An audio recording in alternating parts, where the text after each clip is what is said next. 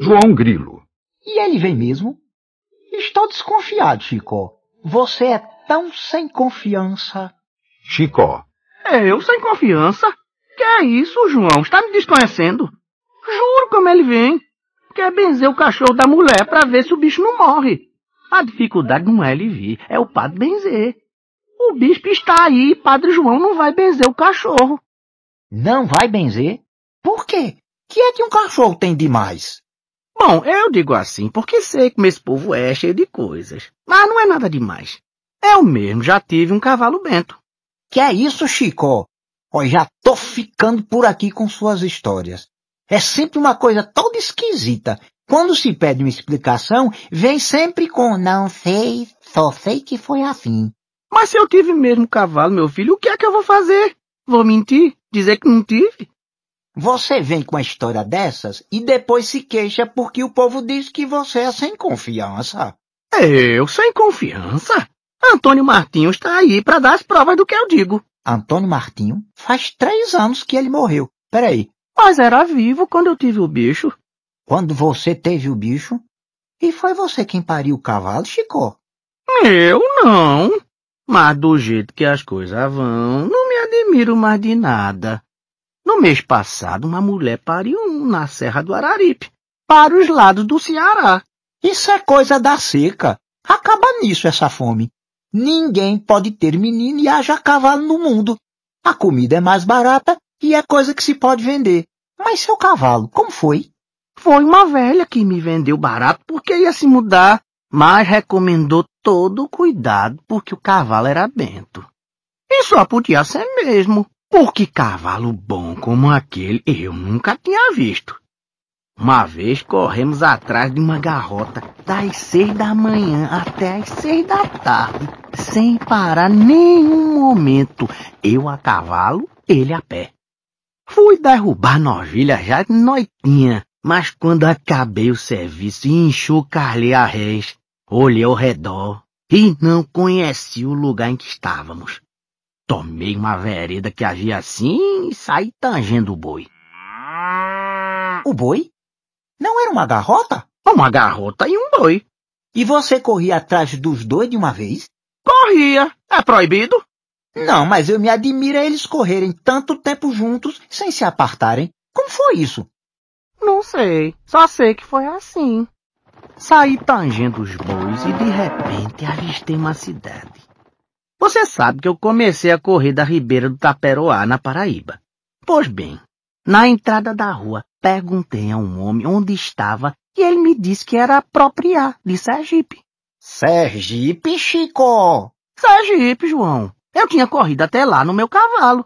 Só sendo Bento mesmo. Mas, Chico, e o, e o Rio São Francisco? Só podia estar seco nesse tempo, porque não me lembro quando passei. E nesse tempo todo o cavalo ali comigo, sem reclamar nada. Eu me admirava era se ele reclamasse. É por causa dessas e de outras que eu não me admiro mais de nada, João. Cachorro bento, cavalo bento, tudo isso eu já vi. Quer dizer que você acha que o homem vem? Só pode vir. É o único jeito que ele tem a dar. A mulher diz que vai largá-lo se o cachorro morrer. O doutor diz que não sabe o que é que o bicho tem. O jeito agora é apelar pro padre. Hora de se chamar padre é a hora da morte. Ele tem de vir. Padre João! Padre João! Padre aparecendo na igreja. Que há? Que gritaria é essa? Fala afetadamente com aquela pronúncia e aquele estilo que Leon Blois chamava sacerdotais. Mandaram avisar para o senhor não sair, porque vem uma pessoa aqui trazer um cachorro que está se ultimando para o senhor benzer. Para eu benzer? Sim. Um cachorro? Sim. Que maluquice, que besteira! Cansei de dizer a ele que o senhor não benzia. Benze porque benze, vim com ele. Não benzo de jeito nenhum. Mas, padre, eu não vejo nada de mal em se benzer o bicho. No dia em que chegou o motor novo do Major Antônio Moraes, o senhor não benzeu? Motor é diferente, é uma coisa que todo mundo benze. Cachorro é que eu nunca ouvi falar. Eu acho cachorro uma coisa muito melhor do que motor. É, mas quem vai ficar engraçado sou eu benzendo o cachorro. Benzer motor é fácil, todo mundo faz isso. Mas benzer cachorro? É, Chico, o padre tem razão. Quem vai ficar engraçado é ele. E uma coisa é benzer o motor do Major Antônio Moraes e outra é benzer o cachorro do Major Antônio Moraes. Como? Eu disse que uma coisa era o motor e outra o cachorro do Major Antônio Moraes. E o dono do cachorro de quem vocês estão falando é Antônio Moraes? É. Eu não queria vir com medo de que o senhor se zangasse. Mas o major é rico e poderoso e eu trabalho na mina dele. Com medo de perder meu emprego, fui forçado a obedecer. Mas disse a Chicó, o padre vai se zangar. Zangar nada, João. Quem é um ministro de Deus para ter direito de se zangar? Falei por falar, mas também vocês não tinham dito de quem era o cachorro. Quer dizer que Benz, não é? Você, o que é que acha? Eu não acho nada demais. Nem eu. Não vejo mal nenhum em se abençoar as criaturas de Deus. Então fica tudo na paz do senhor, com o cachorro benzido e todo mundo satisfeito. Digam ao major que venha. Eu estou esperando. Que invenção foi essa de dizer que o cachorro era do Major Antônio Moraes? Era o único jeito do padre prometer que benzia. Tem medo da riqueza do major que se pela. Não viu a diferença? Antes era que maluquice, que besteira. Agora, não vejo mal nenhum em se abençoar as criaturas de Deus. Isso não vai dar certo. Você já começa com suas coisas, João. E havia necessidade de inventar que era empregado de Antônio Moraes. Meu filho, empregado do major e empregado de um amigo do major é quase a mesma coisa. O padeiro vive dizendo que é amigo do homem, de modo que a diferença é muito pouca. Além disso, eu podia perfeitamente ter sido mandado pelo major, porque o filho dele está doente e pode até precisar do padre. João, deixe de agora com o menino, que isso pode se virar por cima de você. E você deixe de conversa. Nunca vi homem mais mal do que você, Chico. O padeiro mandou você arranjar o padre para benzer o cachorro, e eu arranjei sem ter sido mandado. O que é que você quer mais? E olha como isso está pegado com o patrão. Faz gosto um empregado dessa qualidade. Muito pelo contrário. Ainda hei de me vingar do que ele e a mulher me fizeram quando estive doente. Três dias passei em cima de uma cama para morrer, e nem um copo d'água me mandaram. Mas fiz esse trabalho com gosto, somente porque é para enganar o padre. Não vou com aquela cara. Com qual? Com a do padre? Com as duas. Estou acertando as contas com o padre, a qualquer hora acerto com o patrão. Eu conheço o ponto fraco do homem, Chicó. Qual é? Chicó, deixe de ser hipócrita que você sabe. Juro que não sei, João. É a mulher, Chicó, e você sabe muito bem disso. Você mesmo sabe que a mulher dele. João, fale baixo que o padre pode ouvir. Essas coisas num instante se espalham. Deixe de besteira, Chicó. Todo mundo já sabe que a mulher do padeiro engana o marido. João danado, ou você fala baixo, ou eu esgano você já já. Mas todo mundo não sabe mesmo. Sabe, mas não sabe que foi comigo, entendeu? E mesmo ela já me deixou por outro. Uma vez, João, e não posso me esquecer dela. Mas não quer mais nada comigo. Nem pode querer, Chico. Você é um miserável que não tem nada e a fraqueza dela é dinheiro e bicho. Ela não teria deixado se você fosse rico. Nasceu pobre, enriqueceu com o negócio da padaria e agora só pensa nisso. Mas eu hei de me vingar dela e do marido de uma vez. Por que essa raiva dela? Homem sem vergonha. Você ainda pergunta? Está esquecido de que ela deixou você? Está esquecido da exploração que eles fazem conosco naquela padaria do inferno? Pensam que são o cão só porque enriqueceram, mas um dia hão de me pagar. E a raiva que eu tenho é porque quando estava doente, me acabando em cima de uma cama, via passar o prato de comida que ela mandava para o cachorro. Até carne passada na manteiga tinha. Pra mim nada. João Grilo que se danasse. Um dia eu me vingo. João, deixe de ser vingativo que você se desgraça. Qualquer dia você ainda se mete numa embrulhada séria. E o que é que tem isso? Você pensa que eu tenho medo? Só assim é que eu posso me divertir. Sou louco por uma embrulhada. Permita então que eu lhe dê meus parabéns, João, porque você acaba de se meter numa danada. Eu? Que há? O Major Antônio Moraes vem subir na ladeira. Certamente vem procurar o padre. Ave Maria, o que é que se faz, Chicó? Não sei. Não tenho nada a ver com isso.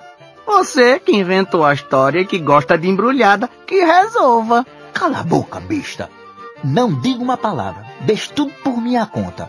Ora viva, seu Major Antônio Moraes! Como vai, Vossa Senhoria? Veio procurar o padre? Antônio Moraes, silencioso e terrível, encaminha-se para a igreja, mas João toma-lhe a frente. Se Vossa Senhoria quer, eu vou chamá-lo. Antônio Moraes afasta João do caminho com a bengala, encaminhando-se de novo para a igreja. João, aflito, dá a volta, tomando-lhe a frente e fala como último recurso.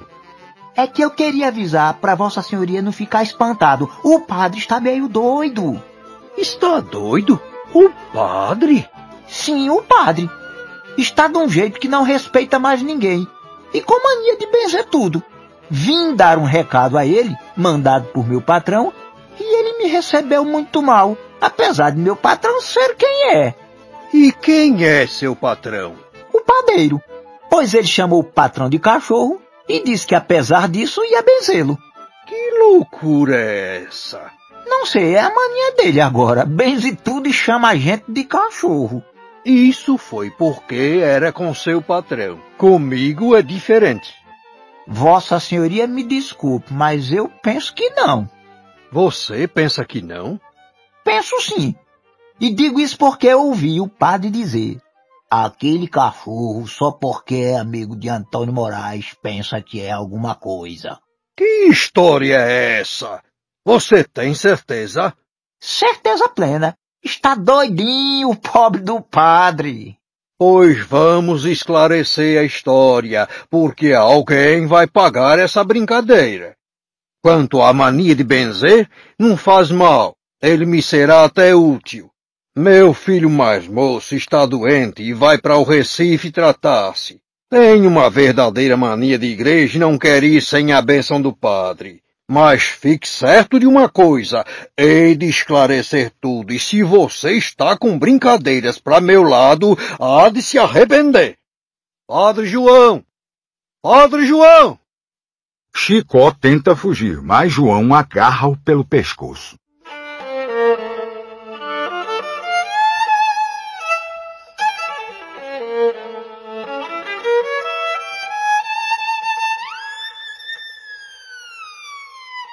Não, você fica comigo. Vinha encomendar a bênção do cachorro por sua causa, e você tem de ficar. E mesmo, Chicó, você já está acostumado com essas coisas, já teve até um cavalo bento. É, mas acontece que o Major Antônio Moraes pode ter alguma coisa de cavalo. De bento é que ele não tem nada. Deixe de ser frouxo e fique aqui. Ah, padre, estava aí. Procurei-o por toda parte. Ora, quanta honra! Uma pessoa como Antônio Moraes na igreja! Há quanto tempo esses pés não cruzam os umbrais da casa de Deus? Seria melhor dizer logo que faz muito tempo que não venho à missa. Qual o quê? Eu sei de suas ocupações, de sua saúde. Ocupações? O senhor sabe muito bem que não trabalho e que minha saúde é perfeita. Ah, é? Os donos de terras é que perderam hoje em dia o senso de sua autoridade. Vêm-se senhores trabalhando em suas terras como qualquer foreiro. Mas comigo as coisas são como antigamente, a velha ociosidade senhorial. É o que eu vivo dizendo, do jeito que as coisas vão é o fim do mundo. Mas que coisa eu trouxe aqui? Já sei, não diga. O bichinho está doente, não é? É? Já sabia? Já, aqui tudo se espalha num instante. Já está fedendo? Fedendo? Quem? O bichinho. Não. Que é que o senhor quer dizer? Nada, desculpe, é um modo de falar. Pois o senhor anda com os modos de falar muito esquisitos. Peço que desculpe um pobre padre sem muita instrução. Qual é a doença? Rabugem? Rabugem? Sim, já vi um morrer disso em poucos dias. Começou pelo rabo e espalhou-se pelo resto do corpo. Pelo rabo? Desculpe, desculpe, eu devia ter dito pela cauda. Deve-se respeito aos enfermos, mesmo que sejam os de mais baixa qualidade. Baixa qualidade? Padre João, veja com quem está falando. A igreja é uma coisa respeitável, como garantia da sociedade, mas tudo tem um limite. Mas o que foi que eu disse? Baixa qualidade. Meu nome todo é Antônio Noronha de Brito Moraes, e esse Noronha de Brito veio do Conde dos Arcos, ouviu? Gente que veio nas caravelas, ouviu? Ah, bem, e na certa os antepassados do bichinho também vieram nas caravelas, não é isso? Claro. Se meus antepassados vieram, é claro que os dele vieram também. Que é que o senhor quer insinuar? Quer dizer por acaso que a mãe dele procedeu mal? Mas uma cachorra? O quê? Uma cachorra! Repita! Não vejo nada de mal em repetir. Não é uma cachorra mesmo? Padre, não o mato agora mesmo porque o senhor é um padre e está louco, mas vou me queixar ao bispo. Você tinha razão. Apareça nos angicos que não se arrependerá.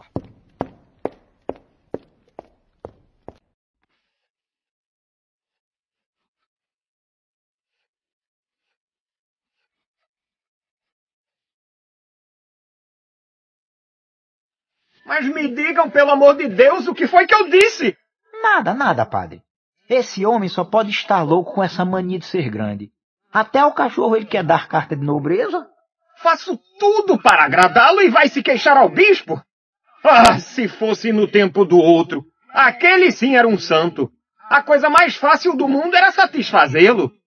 Esse da agora é uma águia, um verdadeiro administrador.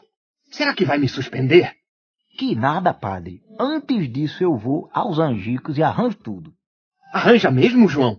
Como? Deixe comigo. Antônio Moraes começou a ser meu amigo de repente. Não viu como me convidou para ir aos angicos? Agora é assim, João Grilo para lá, Antônio Moraes para cá. Está completamente perturbado. Pois arranja as coisas, João, que você não se arrepende. Chama-se já está arranjado. Agora eu queria um favorzinho do senhor padre. Eu já esperando por uma dessas. Nessa minha profissão, a gente se acostuma de tal modo com isso, de dar e tomar. O que é? O cachorro de meu patrão está muito mal. E eu queria que o senhor benzesse o bichinho. De novo? Mas é possível? É mais do que possível. O senhor não ia benzer o do Major Antônio Moraes? E de quem é que você está falando? De meu patrão. E seu patrão não é Antônio Moraes? Não. Mas você ainda agora disse isso aqui, João. Eu? Quem disse isso foi Chicó. E quem é seu patrão? O padeiro. E o cachorro dele também está doente? Está. Também, ó terra pra ter cachorro doente, só é essa. E a mania agora é benzer. Benzer tudo quanto é de bicho. Ouvem-se fora grandes gritos de mulher.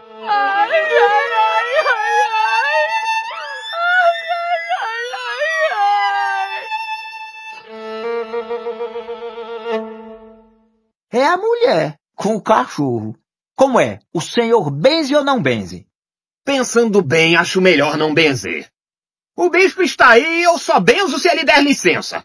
À esquerda aparece a mulher do padeiro e o padre corre para ela. Pare, pare! Aparece o padeiro. Parem, parem, um momento! Entre o senhor e entre a senhora, o cachorro fica lá. Ai, padre, pelo amor de Deus, meu cachorro está morrendo. É o filho que eu conheço neste mundo, padre. Não deixe o cachorrinho morrer, padre. Pobre mulher, pobre cachorro. João Grilo estende-lhe um lenço e ele se assoa ruidosamente. O senhor benze o cachorro, padre João? Não pode ser. O bispo está aí e o padre só benzia se fosse o cachorro do major Antônio Moraes. Gente mais importante, porque senão o homem pode reclamar. Que história é essa? Então Vossa Senhoria pode benzer o cachorro do Major Antônio Moraes e o meu não? Que é isso? Que é isso? Eu é que pergunto. Que é isso? Afinal de contas, eu sou presidente da Irmandade das Almas. E isso é alguma coisa. É, padre. O homem aí é coisa muita. Presidente da Irmandade das Almas. Para mim isso é um caso claro de cachorro bento. Benza logo o cachorro e tudo fica em paz. Não benzo, não benzo e acabou-se. Não estou pronto para fazer essas coisas assim de repente. Sem pensar, não.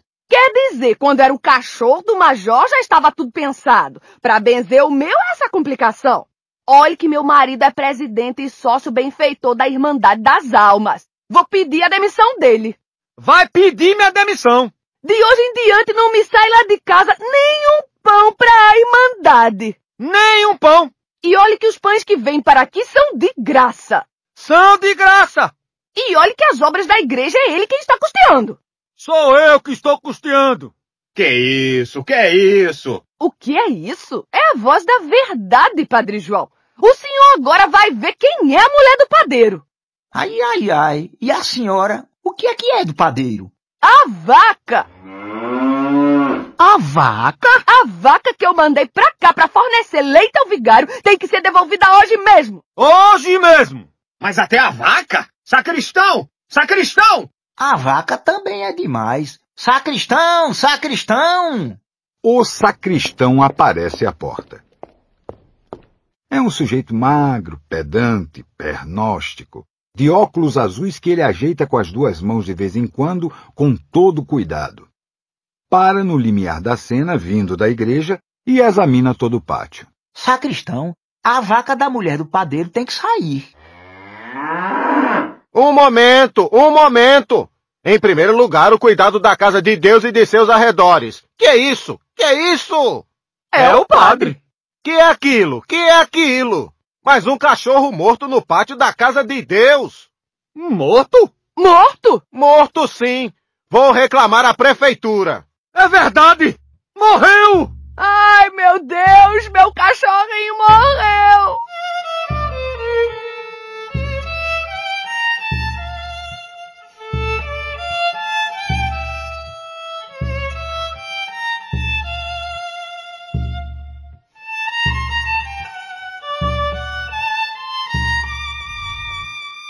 Correm todos para a direita, menos João Grilo e Chicó. Este vai para a esquerda, olha a cena que se desenrola lá fora e fala com grande gravidade na voz. É verdade, o cachorro morreu. Cumpriu sua sentença e encontrou-se com um único mal irremediável. Aquilo que é a marca de nosso estranho destino sobre a terra. Aquele fato sem explicação que iguala tudo que é vivo num só rebanho de condenados, porque tudo que é vivo morre. Tudo que é vivo morre. Está aí uma coisa que eu não sabia. Bonito, Chico.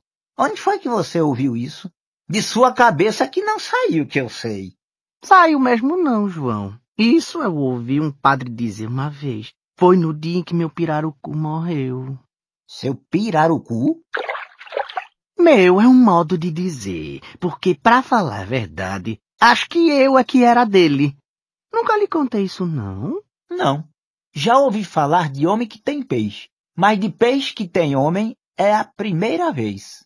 Foi quando eu estive no Amazonas. Eu tinha amarrado a corda do arpão em redor do corpo, de modo que estava com os braços sem movimento. Quando ferrei o bicho, ele deu um puxavante maior e eu caí no rio. O bicho pescou você? Exatamente, João. O bicho me pescou. Para encurtar a história, o pirarucu me arrastou rio acima três dias e três noites. Três dias e três noites? E você não sentia fome não, Chicó? Fome não, mas era uma vontade de fumar danada. E o engraçado foi que ele deixou para morrer bem na entrada de uma vila, de modo que eu pudesse escapar. O enterro foi no outro dia e nunca mais esqueci o que o padre disse, na beira da cova. E como avistaram você da vila? Ah, eu levantei um braço e acenei, acenei até que uma lavadeira me avistou e vieram me soltar. E você não estava com os braços amarrados, Chicó? João, na hora do aperto dá sujeito a tudo. Mas que jeito você deu? Não sei, só sei que foi assim. Mas deixe de agonia que o povo vem aí. Ai, ai, ai, ai, ai. Ai, ai, ai, ai, ai. Ai, ai, ai, ai, ai, ai, ai, ai, ai, ai. Dá uma cotovelada em Chicó. Chicó obediente. Hum. Ai, ai, ai, ai, ai. Ai, ai, ai, ai, ai.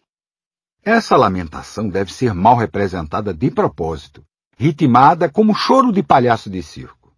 Que é isso? Que é isso? Que barulho é esse na porta da casa de Deus? Todos devem se resignar. Se o senhor tivesse benzido o bichinho a essas horas, ele ainda estava vivo. Qual, qual? Quem sou eu? Mas tem uma coisa, agora o senhor enterra o cachorro. Enterra o cachorro? Enterre tem que ser em latim, de outro jeito não serve, não é? É.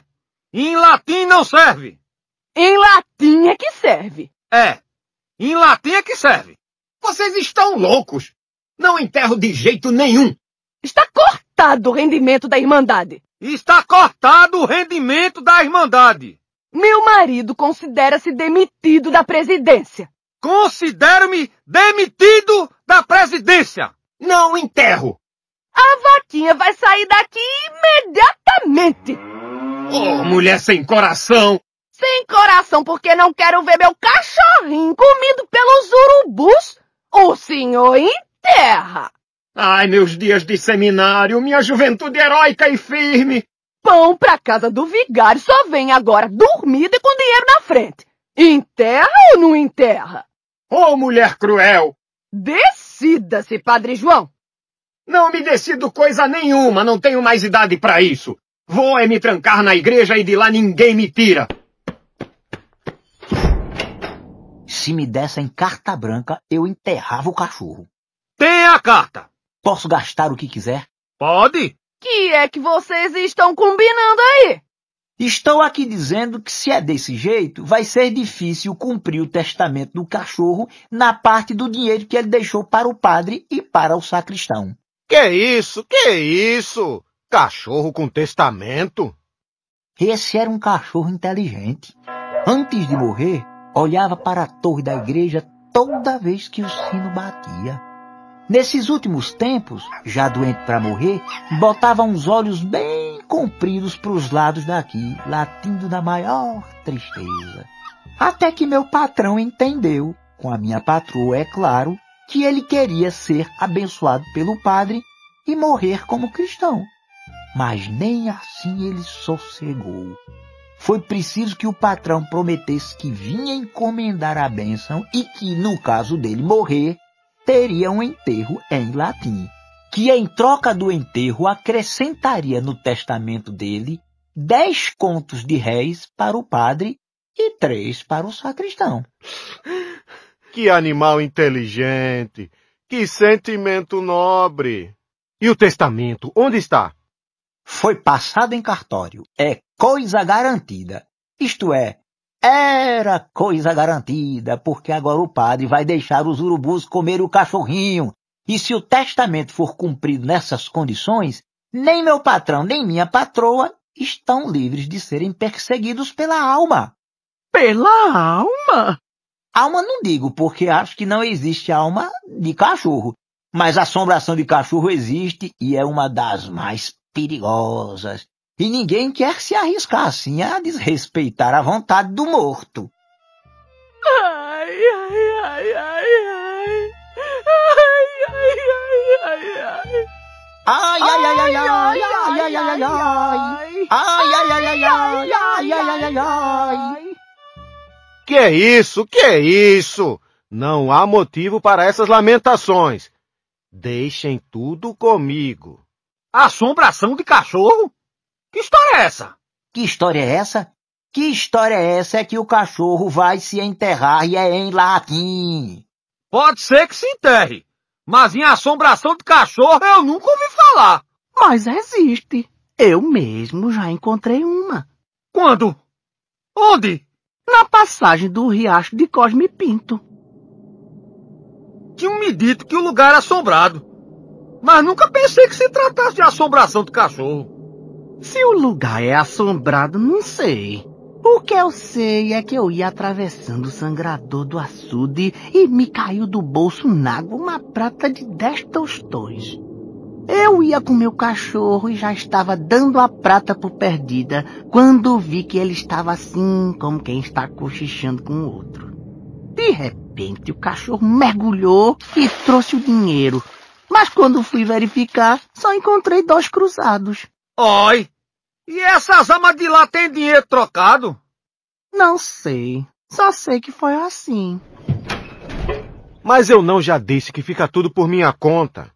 Por sua conta como, se o vigário sou eu? O vigário é o senhor, mas quem sabe quanto vale o testamento sou eu. Hein? O testamento? Sim, o testamento. Mas que testamento é esse? O testamento do cachorro. E ele deixou testamento? Só para o vigário deixou dez contos. Que cachorro inteligente, que sentimento nobre! E um cachorro desse ser comido pelos urubus é a maior das injustiças. Comido ele? De jeito nenhum! Um cachorro desse não pode ser comido pelos urubus! Mas que jeito pode se dar nisso? Estou com tanto medo do bispo. E tenho medo de cometer um sacrilégio. Que é isso? Que é isso? Não se trata de nenhum sacrilégio. Vamos enterrar uma pessoa altamente estimável, nobre e generosa, satisfazendo ao mesmo tempo duas outras pessoas altamente estimáveis, nobres e, sobretudo, generosas. Não vejo mal nenhum nisso. É, você não vê mal nenhum, mas quem me garante que o bispo também não vê? O bispo? Sim, o bispo. É um grande administrador, uma águia a quem nada escapa. Ah, é um grande administrador? Então pode deixar tudo por minha conta que eu garanto. Você garante? Garanto. Eu teria medo se fosse o anterior, que era um santo homem. Só o jeito que ele tinha de olhar para a gente me fazia tirar o chapéu. Mas com esses grandes administradores eu me entendo que é uma beleza. E mesmo não será preciso que Vossa Reverendíssima intervenha. Eu faço tudo. Você faz tudo? Faço. Em latim. Em latim. E o acompanhamento? Vamos eu e Chicó. Com o senhor e sua mulher, acho que já dá um bom enterro. Você acha que está bem assim? Acho. Então eu também acho. Se é assim, vamos ao enterro. Como se chamava o cachorro? Xarel. Xarel. Absolve domini animas omnium fidelium defunctorum ad hominem vinculi delictorum. Amém. Saem todos em procissão atrás do sacristão, com exceção do padre, que fica um momento silencioso, levando depois a mão à boca em atitude angustiada e sai correndo para a igreja. Aqui o espetáculo pode ser interrompido, a critério do encenador, marcando-se o fim do primeiro ato, e pode-se continuá-lo com a entrada do palhaço. Muito bem, muito bem, muito bem. Assim se conseguem as coisas neste mundo. E agora, enquanto Xarel se enterra em latim, imaginemos o que se passa na cidade. Antônio Moraes saiu furioso com o padre e acaba de ter uma longa conferência com o bispo a esse respeito. E este que está inspecionando a sua diocese tem que atender a inúmeras conveniências. Em primeiro lugar, não pode desprestigiar a igreja, que o padre, afinal de contas, representa na paróquia. Mas tem também que pensar em certas conjunturas e transigências, pois Antônio Moraes é dono de todas as minas da região e é um homem poderoso tendo enriquecido fortemente o patrimônio que herdou e que já era grande durante a guerra, em que o comércio de minérios esteve no auge. De modo que lá vem o bispo. Peço todo o silêncio e respeito do auditório, porque a grande figura que se aproxima é, além de bispo, um grande administrador e político. Sou o primeiro a me curvar diante deste grande príncipe da igreja, prestando-lhe minhas mais carinhosas homenagens. Curva-se profundamente e o bispo entra pela direita, acompanhado pelo frade. O bispo é um personagem medíocre, profundamente enfatuado, enquanto o frade, a quem todos tratam com desprezo mal disfarçado, é a alegria e bondade em pessoa. Ante a curvatura do palhaço, o bispo faz um gesto soberano, mandando erguer-se. O frade aponta o palhaço e dispara na risada, tapando a boca com a mão. Mas o bispo olha-o severamente e o frade baixa a cabeça intimidado. Nova curvatura do palhaço, novo gesto do bispo. Muito bem! Olá! Como está vossa reverendíssima? Como vai essa prosápia, essa bizarria? Enquanto fala, vai fazendo as graças ingênuas de palhaço, pendurando o chapéu e o paletó que caem ao chão num cabide imaginário. Já em mangas de camisa, dirige-se ao bispo com os braços largamente abertos, como quem vai abraçá-lo. Mas o bispo ergue a mão num gesto de desprezo e o palhaço ri amarelo, parando à espera. Petro, onde está o padre? Deve estar na igreja. É horrível ter de viver com um débil mental às costas. Mas meu antecessor gostava dele e não quis desprestigiá-lo, porque afinal de contas ele era meu colega, de modo que conservei essa lerma no lugar em que a encontrei. E agora, afasto-me prudentemente, porque a vizinhança desses grandes administradores é sempre uma coisa perigosa, e a própria igreja ensina que o melhor é evitar as ocasiões. Peço licença a Vossa Excelência Reverendíssima, mas eu tenho que me retirar. Não esperava Vossa Reverendíssima aqui agora, de modo que. Deixemos isso passando, como dizem os franceses. Mas há coisas que não posso deixar de lado com essa facilidade. Não estou entendendo. Pois entenderá já, quando eu lhe disser que Antônio Moraes falou comigo. Antônio Moraes falou com o senhor. Falou sim, e foi para reclamar de seu procedimento para com ele. Não entendo o que Vossa Reverendíssima quer dizer. Não vejo dificuldade nenhuma em se entender isso, Padre João. Antônio Moraes veio a mim se queixar de sua brutalidade para com ele. Como é? Vamos deixar de brincadeiras. O senhor sabe perfeitamente a que estou me referindo, porque chamou a mulher dele de cachorra. Eu? Sim, senhor.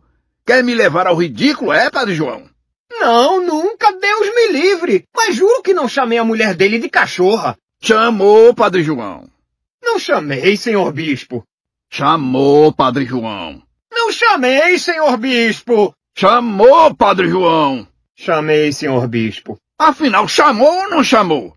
Não chamei, mas se Vossa Reverendíssima disse que eu chamei é porque sabe mais do que eu. Então não é verdade que ele veio pedir que o senhor lhe abençoasse o filho e que você chamou a mulher dele de cachorra? O filho?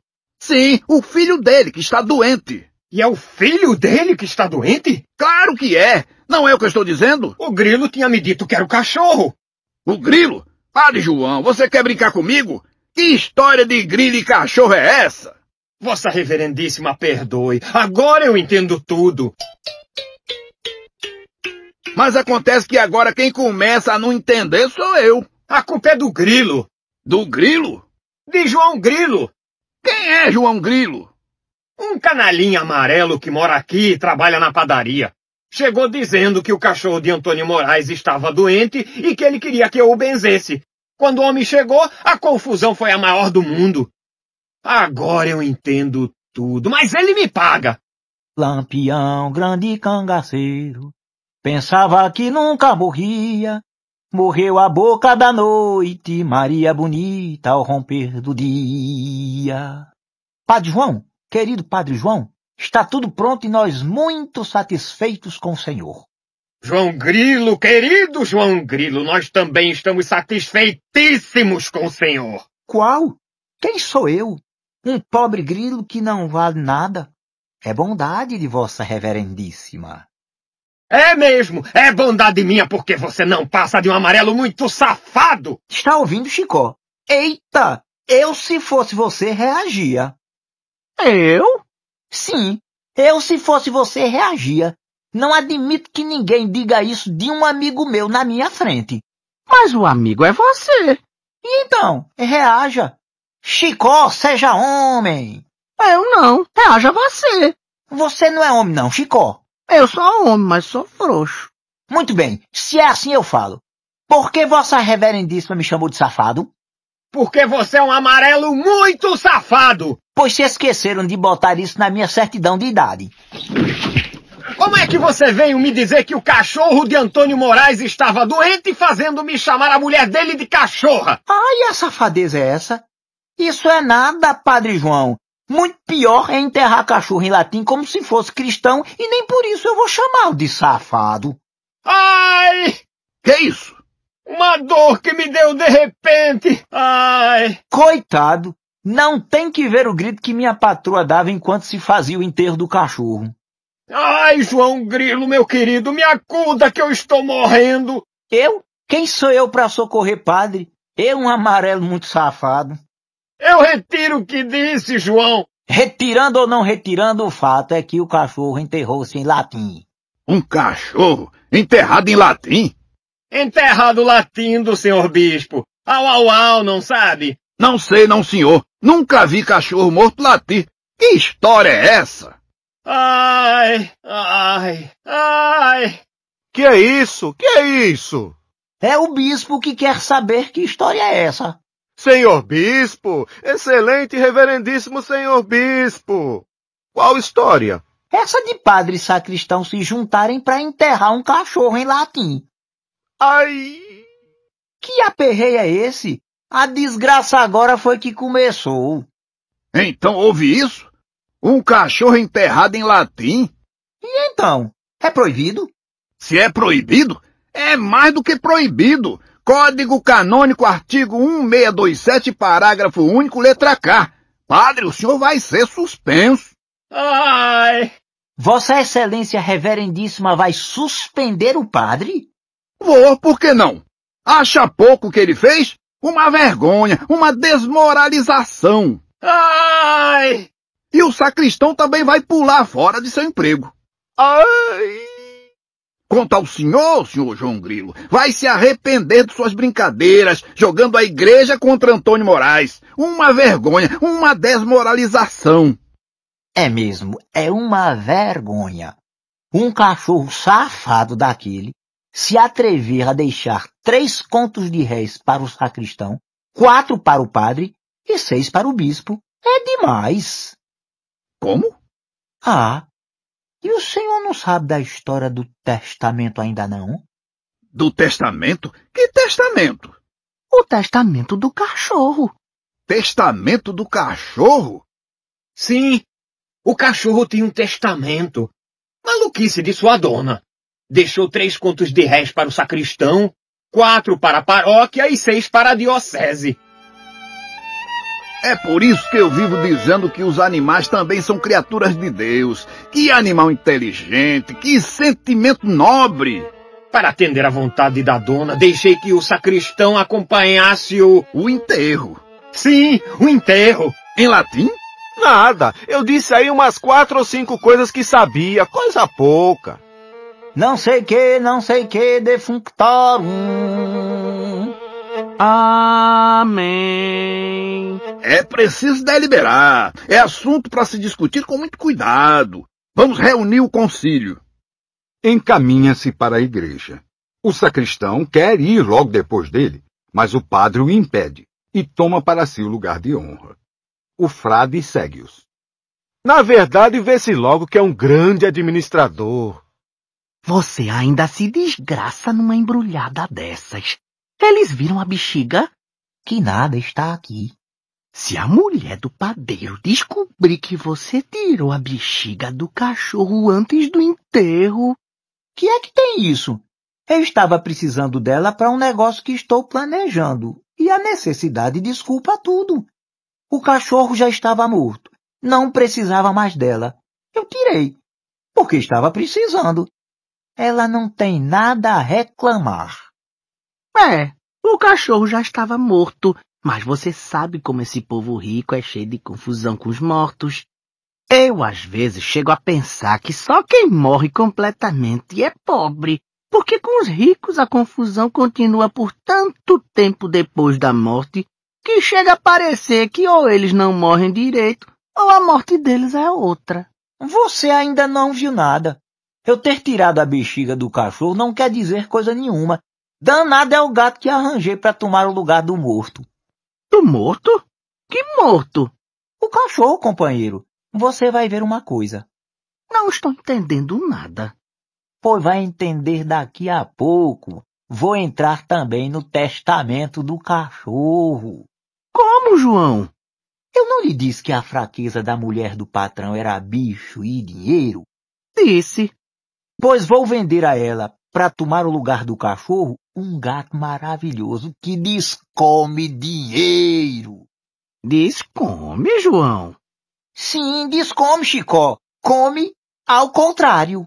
Está doido, João? Não existe essa qualidade de gato. Muito mais difícil de existir é pirarucu que pesca a gente e você mesmo já foi pescado por um?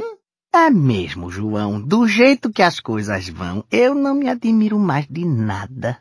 Para uma pessoa cuja fraqueza é dinheiro e bicho, não vejo nada melhor do que um bicho que descome dinheiro. João, não é duvidando não, mas como é que esse gato descome dinheiro? É isso que é preciso combinar com você. A mulher vem já pra cá cumprir o testamento.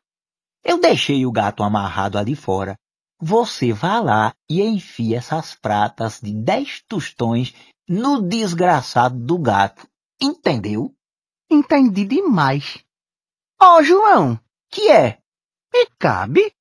Sei lá, se não couber, pote de cinco tostões. Entendeu? Entendi. Quando eu gritar por você, venha, me entregue o gato e deixe o resto por minha conta.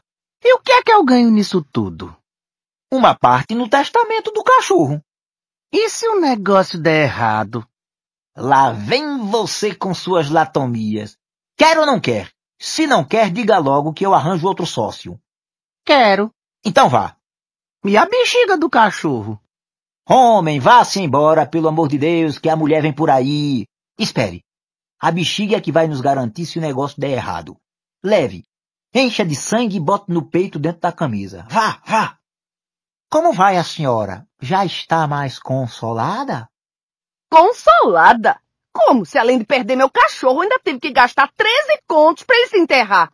Está aí o dinheiro? Está. Entregue ao padre e ao sacristão. Um momento. O que é que tem escrito aqui? Sacristão. E aqui? Padre. Pois, por favor, escreva aqui bispo e padre. Bispo e padre? Por quê? Porque houve aqui um pequeno arranjo e o bispo também teve que entrar no testamento. Que complicação! E se ao menos eu lucrasse alguma coisa? Mas perdi foi meu cachorro. Quem não tem cão, caça com gato. Como é? Quem não tem cão, caça com gato. E eu arranjei um gato que é uma beleza pra senhora. Um gato? Um gato. E é bonito? Uma beleza. Ah, João, traga pra eu ver. Chega a me dar uma agonia. Traga, João, já estou gostando do bichinho. Gente não, é povo que não tolero. Mas bicho dá gosto. Pois então vou buscá-lo. Espere. Sabe do que mais, João? Não vá buscar o gato que isso só me traz aborrecimento e despesa. Não viu o que aconteceu com o cachorro? Terminei tendo que fazer testamento. Ah, mas aquilo é porque foi seu cachorro. Com meu gato é diferente. Diferente por quê? Porque em vez de dar despesa, Esse gato dá lucro. Fora cabra, vaca, ovelha e cavalo, bicho que dá lucro não existe. Não existe senão. Eu fico meio encabulado de dizer. Que é isso, João? Você está em casa, diga.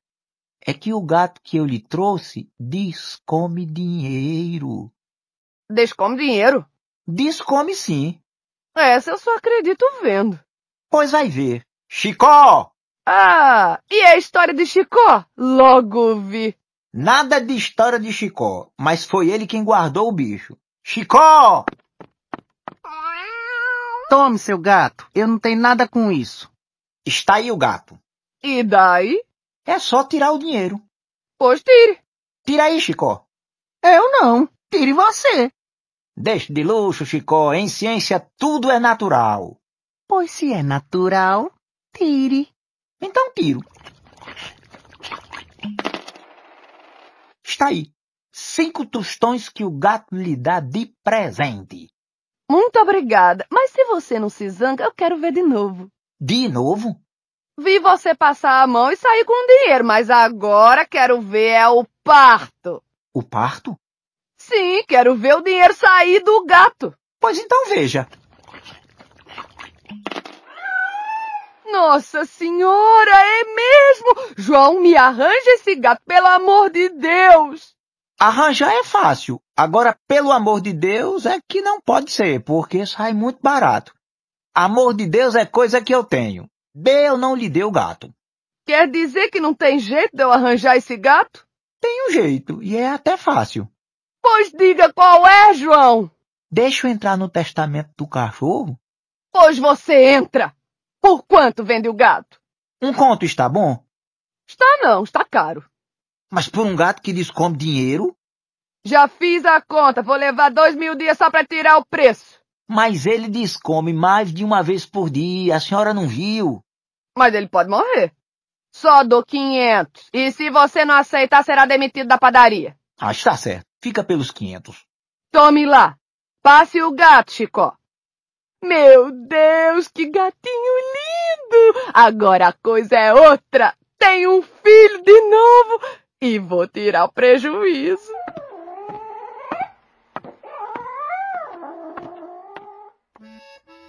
João, adeus. Eu vou me embora. Nada disso. Tome lá a metade do dinheiro e deixe de ser mole. Homem, eu não tenho coragem de continuar sempre. É melhor fugir logo, enquanto tudo está em paz. Não adianta, Chicó. Você já entrou na história e agora é tarde porque a mulher descobre já. Quantas pratas você conseguiu meter? Três. Então o negócio estoura já. Meu Deus, se eu sair com vida dessa história, subo a Serra do Pico de Joelhos. Deixe de moleza, Chicó. Você encheu a bexiga de sangue? Enchi. Está aqui. Então tá tudo garantido. Entram o bispo, o padre, o frade e o sacristão. Não resta nenhuma dúvida, foi tudo legal, certo e permitido. Código Canônico, artigo 368, parágrafo 3 letra B. Quer dizer que não agi mal? Muito pelo contrário, você agiu muito bem. E aqui está a prova de que você agiu muito bem. Entregando os pacotes. Bispo e padre e sacristão. Que é isso? Que é isso?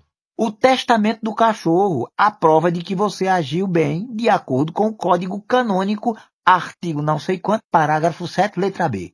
Ah, você sabe ler, João? Não conheci pelo peso. Senhor Bispo? Não há pressa, não há pressa.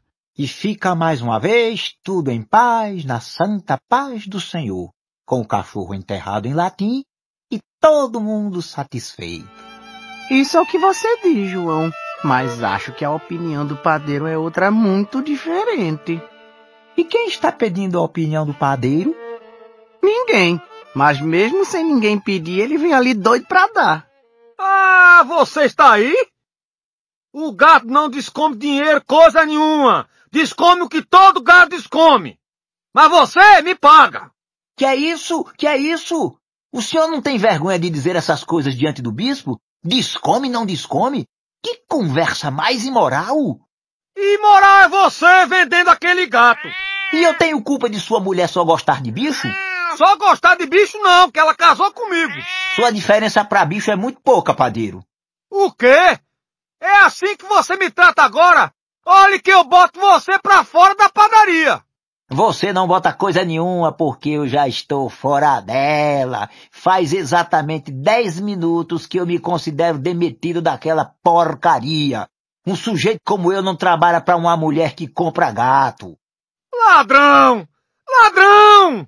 Ladrão é você, presidente da Irmandade. Três dias passei em cima de uma cama tremendo de febre. Mandava pedir socorro a você e a ela e nada.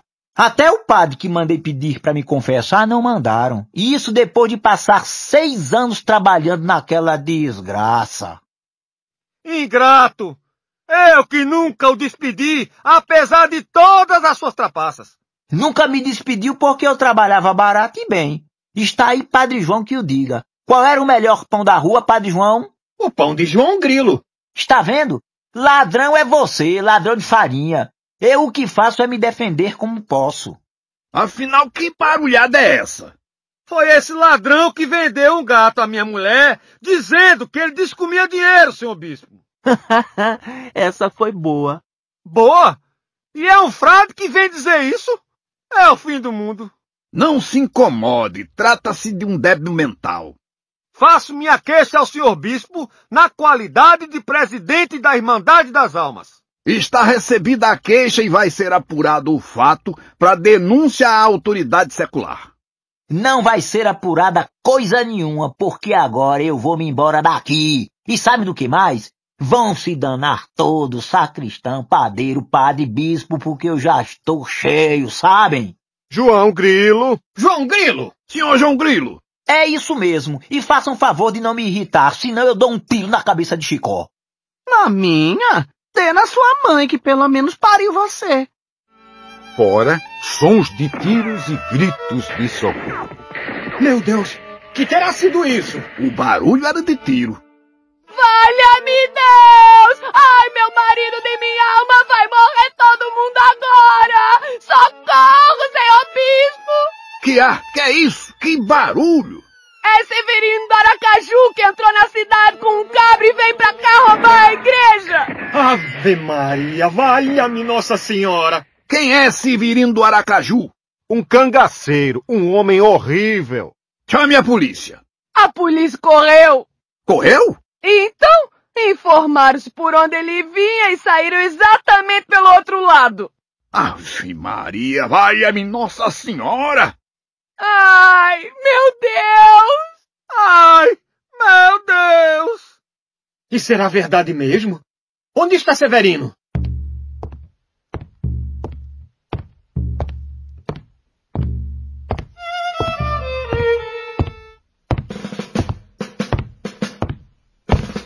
Aqui. Ai! Que grande administrador! Um momento. Ninguém corra. O primeiro que tentar fugir morre. O que é isso que tá aí deitado? É algum cônego? Bispo! Ótimo. Nunca tinha matado um bispo. O senhor vai ser o primeiro. Ai! Levante-se deste chamego. Chilique comigo não pega. Vossa Reverendíssima vai me desculpar, mas deixa eu ver os bolsos. Não tem nada. O capitão compreende. Mesmo assim eu quero ver. E deixe de me chamar de capitão que eu não gosto. E como hei de chamá-lo então? Severino, que é meu nome de batismo. É que nós não temos coragem de chamar uma pessoa tão importante de Severino. Isso tudo é porque quem tá com rifle sou eu. Se fosse qualquer um de vocês, eu era chamado de Bill. Deixe de conversa, que isso comigo não vale. Mostre o bolso. Seis contos. Mas é possível. Já vi que o negócio de reza está prosperando por aqui.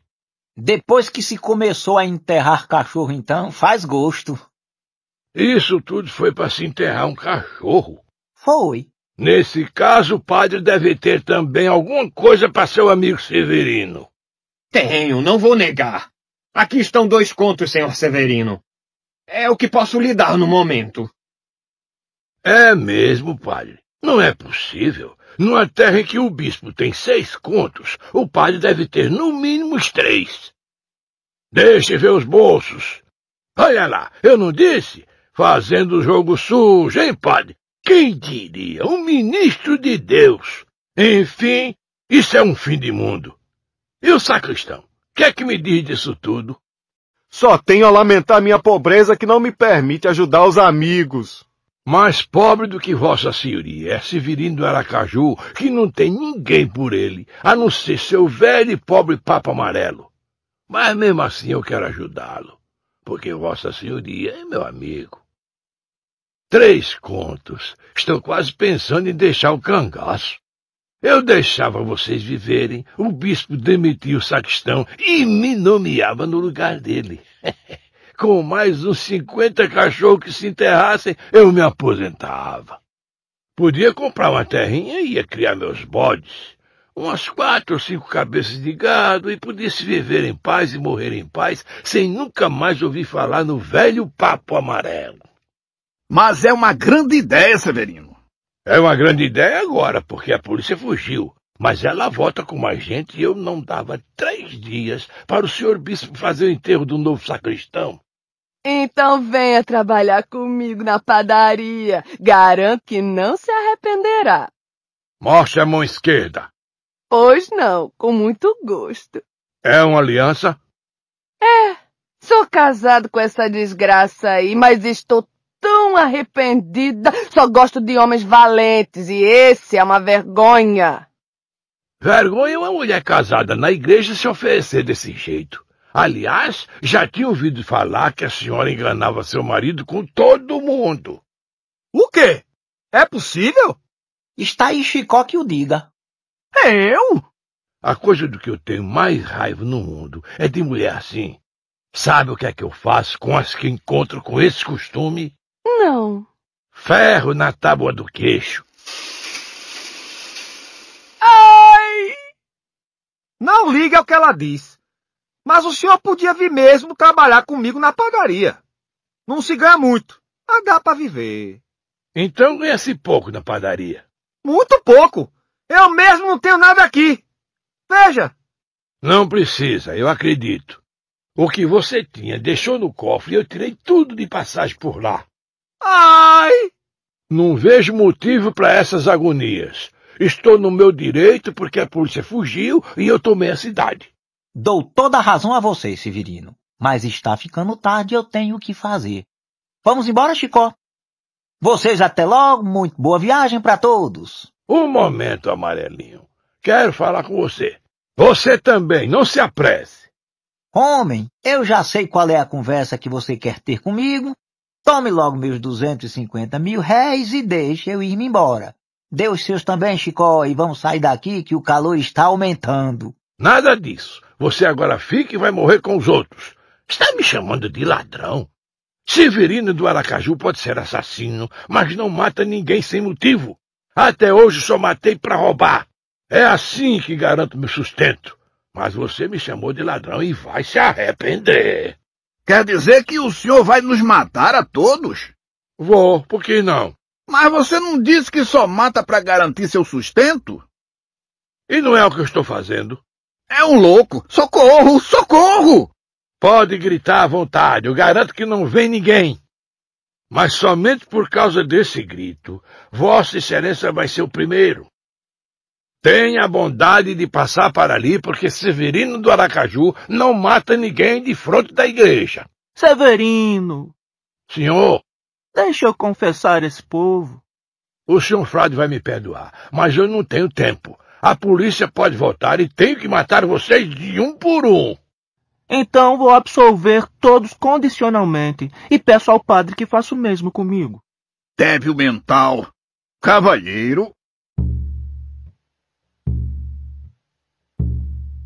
Senhor bispo, não adianta olhar para os lados, porque se não sair, morre aqui mesmo. Seja homem, dê um exemplo aos seus dois secretários que estão aí em tempo de se acabar de medo. O padre e o sacristão começam a rezar. O bispo ergue a cabeça e quer sair com dignidade, mas as pernas lhe tremem de tal modo que ele vai tropeçando. Sustente as pernas, senhor bispo. Que vergonha! Chega a dar desgosto se matar um homem desse. Vá! Vá logo! O bispo sai pela esquerda. Severino faz um aceno para o cangaceiro. Este sai atrás do bispo. Um tiro. Severino baixa a cabeça afirmativamente, sorrindo com a eficiência da execução. O cangaceiro reaparece, fazendo um gesto horizontal e cortante com a mão. Senhor padre, pela ordem é a sua vez. Pode cuidar logo do sacristão. Nada disso, a vez é do senhor. Para não haver discussão, vão os dois de uma vez. Tudo isso por sua culpa. Com suas histórias de cachorro bento e cachorro enterrado. Cachorro bento é você. Eu não digo que sou sem sorte mesmo. Aqui desgraçado, aperreado, me preparando para morrer, ainda aparece Padre João para me chamar de cachorro. Cachorro é você. Com a raiva, Padre João se esquece do medo e sai rapidamente. Mas o sacristão fica. Que é isso? Quer deixar o padre sem poder rezar o ofício? O ofício? Que ofício? O dos mortos? Nada. O do casamento. Vou casar vocês dois com a morte. Essa foi boa. Foi ótima. Vá atrás do seu patrão e nunca mais se esqueça aqui do juiz que casou vocês. E nem do escrivão. O sacristão sai. Dois tiros. Mesma cena entre Severino e o cangaceiro. Agora eu? Não, não gosto de matar frade que dá azar. Vai embora. E chega agora a vez do excelentíssimo senhor padeiro desta cidade de Itaperuá, que terá subida satisfação de morrer ao lado de sua excelentíssima mulher safada. Antes de morrer, tenho um pedido a fazer. Ai, ai, ai, o que é? Quero que ela morra primeiro, pra eu ver. Concedido. Mate a mulher primeiro. Ai, desgraçado! Desgraçado é você que me desgraçava a testa sem eu saber. E se ao menos fosse com uma pessoa de respeito? Até Chicó. Até Chicó o quê? Eu fui que corri o perigo de ficar falado andando com essa mulher pra cima e pra baixo. Eu não digo? Você me desgraçou. Caminhe na frente. Faço questão de ver essa desgraça morrer. Então, pensa que vou fazer cara feia? Está muito enganado. Tenho mais coragem do que muito homem safado. Você sim está aí em tempo de se acabar. Pensa que não vi as pernas de sua calça tremendo desde que ele entrou? Frouxo safado! Não lhe dou gosto de me queixar de jeito nenhum. Está pronto? Estou. Pois vamos. Eu não disse. Segure aqui que eu ajudo. O padeiro se apoia na mulher e saem os dois, abraçados. E é assim que serão dois numa só carne. Não mangue não, João. Mulher valente. Safada, mas valente. Você que diz isso é porque sabe. Um só tiro. Ficam todos em expectativa e o cangaceiro volta. Que foi isso? Só matou um? Não, os dois. Só ouvi um tiro. Ia matar a mulher primeiro, como o senhor mandou, mas no momento que ia puxar o gatilho, o homem correu, abraçou-se com a mulher e morreram juntos. Muito bem. Como é o nome de Vossa Senhoria? Minha senhoria não tem nome nenhum, porque não existe. Pobre tem lá senhoria, só tem desgraça. Diga então o nome de Vossa Desgracência. João Grilo. Chega então a vez da sua desgracência, o senhor João Grilo, o amarelo mais amarelo que eu já tive a honra de matar. Pode ir, a casa é sua. Um momento. Antes de morrer, quero lhe fazer um grande favor. Qual é? Dar-lhe esta gaita de presente. Uma gaita? Para que eu quero uma gaita? Pra nunca mais morrer dos ferimentos que a polícia lhe fizer. Que conversa é essa? Eu já ouvi falar de chucaio bento que cura mordida de cobra, mas de gaita que cura ferimento de rifle é a primeira vez. Mas cura! Essa gaita foi benzida por Padre Cícero um pouco antes de morrer. Eu só acredito vendo. Pois não. Queira Vossa Excelência me ceder seu punhal. Olhe lá! Não tenha cuidado. Pode apontar o rifle se eu tentar alguma coisa para seu lado, queime. Aponte o rifle para esse amarelo, que é desse povo que eu tenho medo. Entrega o punhal a João, sob a mira do cangaceiro. E agora? Agora vou dar uma punhalada na barriga de Chicó. Na minha não. Deixe de moleza, Chicó. Depois eu toco na gaita e você fica vivo de novo. A bexiga, a bexiga. Acena para Chicó, mostrando a barriga e lembrando a bexiga. Mas Chicó não entende. Muito obrigado, mas eu não quero não, João. Mas eu já não disse que toco na gaita? Então vamos fazer o seguinte. Você leva a punhalada e quem toca na gaita sou eu. Homem, sabe o que mais? Vamos deixar de conversa. Tome lá. Morra, desgraçado. Dá uma punhalada na bexiga. Com a sugestão, Chicó cai ao solo, apalpa-se, vê a bexiga e só então entende. Ele fecha os olhos e finge que morreu. Está vendo sangue? Estou. Vi você dar a facada, disso nunca duvidei. Agora, quero ver você curar o homem. É já. Começa a tocar na gaita e Chicó começa a se mover no ritmo da música. Primeiro uma mão, depois as duas, os braços, até que se levanta como se estivesse com a dança de São Guido. Nossa Senhora! Só tendo sido abençoada por meu padrinho, Padre Cícero. Você não está sentindo nada? Nadinha. E antes? Antes como? Antes de João tocar na gaita? Ah, eu estava morto. Morto? Completamente morto. Vi Nossa Senhora e Padre Cícero no céu. Mas em tão pouco tempo? Como foi isso? Não sei. Só sei que foi assim. E que foi que Padre Cícero lhe disse? Disse: Essa é a gaitinha que eu abençoei antes de morrer. Vocês devem dá-la a Severino, que precisa dela mais do que vocês. Ah, meu Deus! Só podia ser meu padrinho Padre Cícero mesmo. João, me dê essa gatinha. Então me solte e solte Chicó. Não pode ser, João. Eu matei o bispo, o padre, o sacristão, o padeiro e a mulher, e eles morreram esperando. Se eu não matar você, venha me perseguir de noite, porque será uma injustiça com eles. Mas mesmo eu lhe dando essa gaita, você repare que eu podia ter morrido sem nada lhe dizer. E você nunca saberia de nada, porque ninguém ia dar importância a uma gaita. É verdade. Eu lhe dei uma oportunidade de conhecer meu padrinho Padre Cícero e você me paga desse modo? Conhecer? Eu nunca tive essa sorte. Fui uma vez ao Juazeiro só para conhecer meu padrinho, mas pensaram que eu ia atacar a cidade e fui recebido a bala. Mas pode conhecê-lo agora. Como? Seu cabra lhe dá um tiro de rifle, você vai visitá-lo. Então eu toco na gaita e você volta. E se você não tocar? Não está vendo que eu não faço uma miséria dessa? Garanto que toco. Sua ideia é boa, mas por segurança, entregue a gaita ao meu cabra. Agora eu levo um tiro e vejo meu padrinho. Vê, não vê, Chicó? Vê demais. Está lá, vestido de azul, com uma porção de anjinhos em redor. Ele até estava dizendo: Diga a Severino que eu quero vê-lo.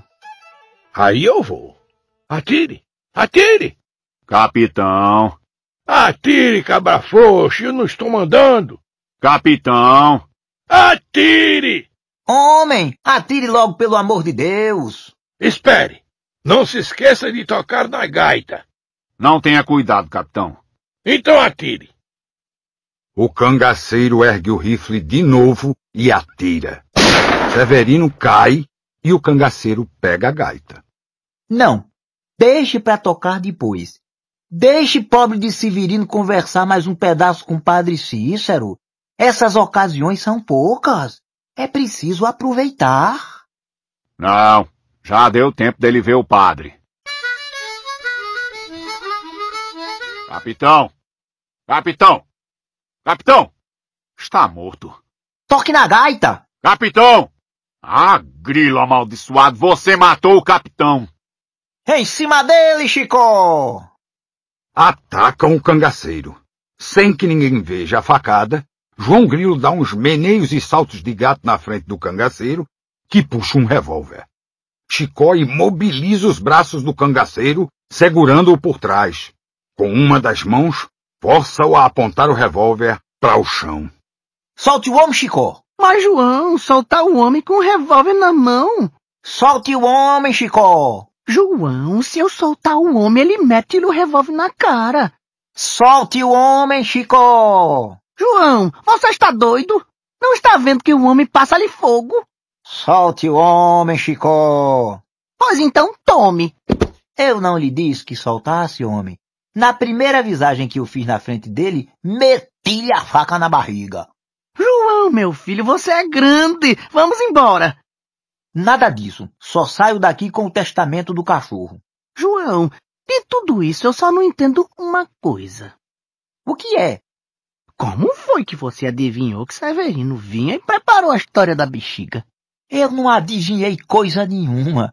A bexiga estava preparada para a mulher do padeiro, quando ela viesse reclamar o preço do gato.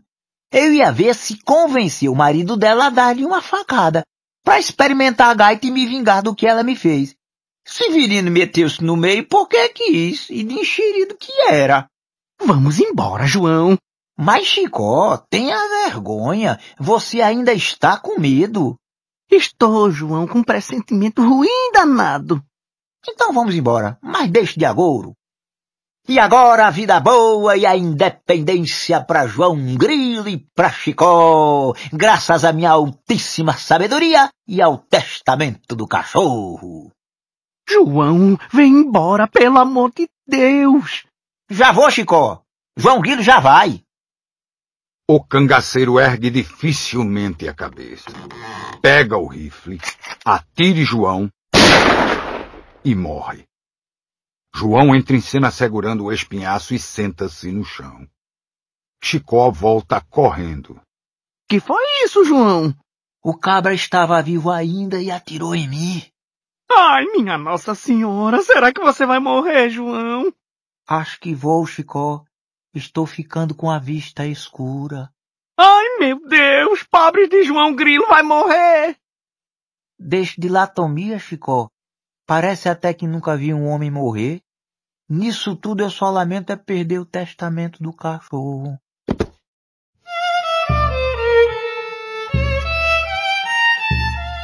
João! João morreu! Ai, meu Deus, morreu! Pobre de João Grilo! Tão amarelo, tão safado e morrer assim! O que é que eu faço no mundo sem João? João! João! Não tem mais jeito! João Grilo morreu! Acabou-se o grilo mais inteligente do mundo! cumpriu sua sentença, encontrou-se com o único mal irremediável, aquilo que é a marca de nosso estranho destino sobre a terra, aquele fato sem explicação que iguala tudo que é vivo num só rebanho de condenados, porque tudo que é vivo morre. Que posso fazer agora?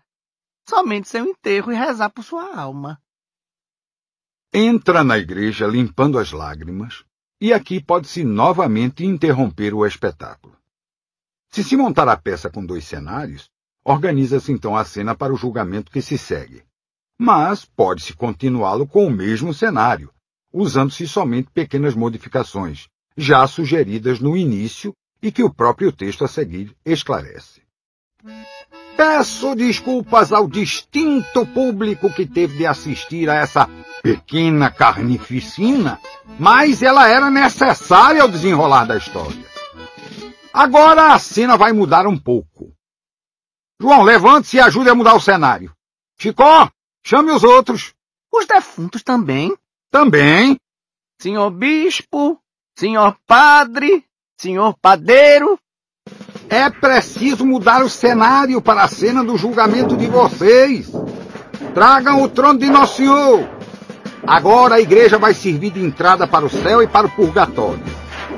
O distinto público não se espante ao ver nas cenas seguintes dois demônios vestidos de vaqueiro, pois isso decorre de uma crença comum no sertão do Nordeste. Agora os mortos.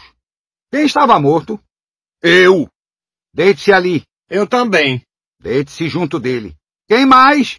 Eu, o padeiro, a mulher, o sacristão, Severino e o cabra. Deitem-se todos e morram. Um momento. Homem, morra, que o espetáculo precisa continuar. Espere. Quer mandar no meu morredor? O que é que você quer? Já que tenho de ficar aqui morto, quero pelo menos ficar longe do sacristão.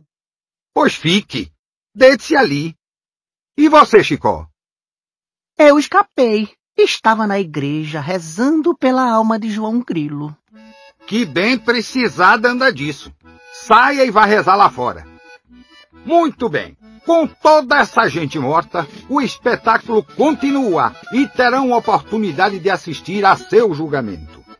Espero que todos os presentes aproveitem os ensinamentos desta peça e reformem as suas vidas.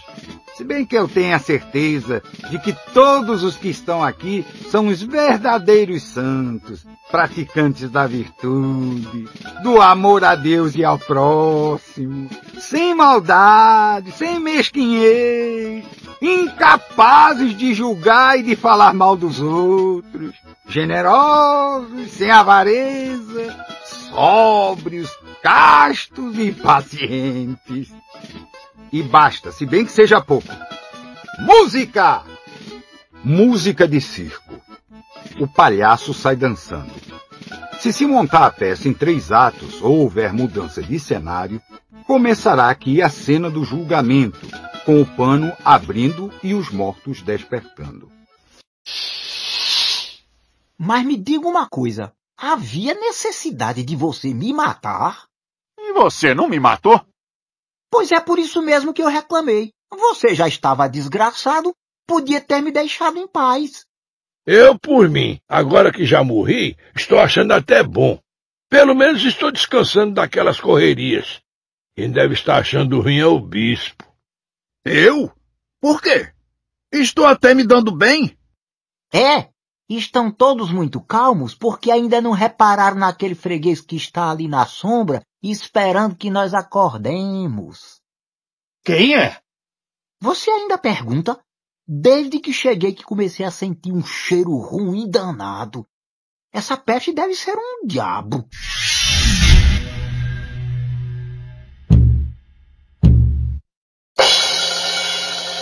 Calem-se todos! Chegou a hora da verdade! Da verdade? Da verdade, sim! Então já sei que estou desgraçado, porque comigo era na mentira. Vocês agora vão pagar tudo o que fizeram!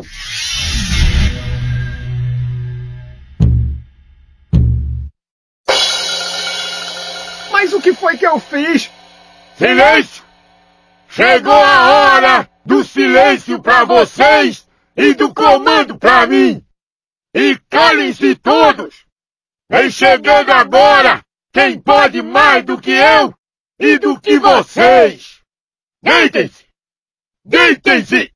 Ouçam o que eu estou dizendo, senão será pior!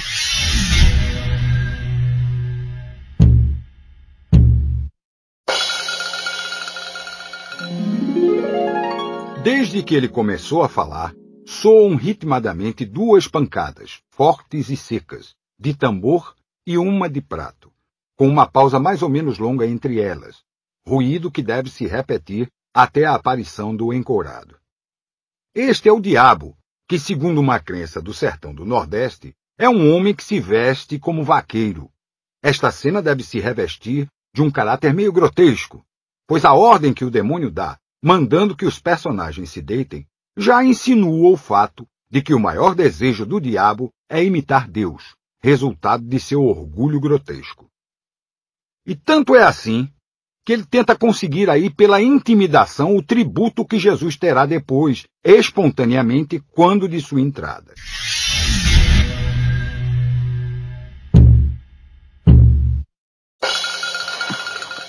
O bispo é o único a esboçar um movimento de obediência. Mas antes que ele se deite, o encourado entra dando pancadas de rebenque na perna e ajustando suas luvas de couro. Os mortos começam a tremer exageradamente, e o demônio corre para junto dele, servil e pressuroso. Desculpe, fiz tudo para que ele se deitasse, mas não houve jeito. Cale-se! Você nunca passará de um imbecil, como se eu vivesse fazendo questão de ser recebido dessa ou daquela maneira. Peço-lhe desculpas. Não foi isso que eu quis dizer. Foi exatamente isso que você quis dizer. É terrível ter-se um sonho como o que eu tive e ver que ele vai ancorar nesse embrutecimento da inteligência e da dignidade. Isso pode acontecer comigo. Eu posso me sentir assim. Mas o senhor. Cale-se, já disse. Que me importa o que você faz ou sente? O que me desgosta é ver minha imagem refletida em você, uma imagem profundamente repugnante. Mas vamos aos fatos. Que vergonha! Todos tremendo, tão corajosos antes, tão covardes agora. O senhor bispo, tão cheio de dignidade, o padre, o valente Severino. E você, o grilo que enganava todo mundo, tremendo como qualquer safado. O que é que posso fazer? Já disse mais de cem vezes a mim que não tremesse e tremo. Desde que eu aquelas pancadas que comecei a sentir um calafrio danado. E tem razão, porque o que vai acontecer é coisa muito séria. É engraçado como vocês empregam às vezes a palavra exata, sem terem consciência perfeita do fato. O que você sentiu foi exatamente um arrepio de danado. Leve todos para dentro. Ai, meu Deus, vou pagar minhas mortes no inferno. Senhor demônio, tenha compaixão de um pobre bispo. Ah, compaixão. Como pilher é boa. Vamos todos para dentro. Para dentro, já disse. Todos para o fogo eterno para padecer comigo.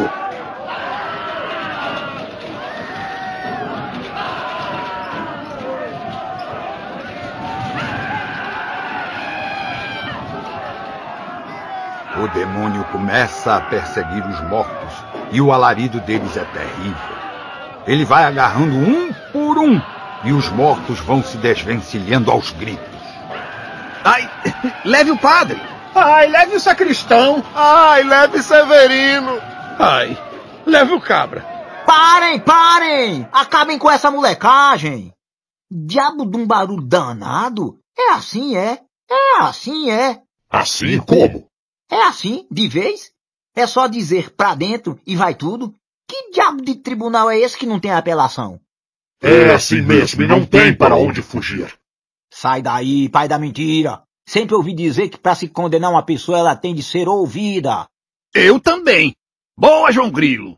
Boa, João Grilo. Boa, João Grilo! Você achou boa? Achei. Então eu também achei. Boa, João Grilo! É isso mesmo. E eu vou apelar para nosso Senhor Jesus Cristo, que é quem pode saber. Besteira, maluquice. Besteira ou maluquice, eu também apelo. Senhor Jesus, certo ou errado, eu sou um padre e tenho os meus direitos. Quero ser julgado antes de ser entregue ao diabo. Aqui começam a soar pancadas de sino, no mesmo ritmo das de tambor anteriores. O encorado começa a ficar agitado. Ah, pancadinhas benditas. Oi? Está tremendo? Que vergonha! Tão corajoso antes, tão covarde agora.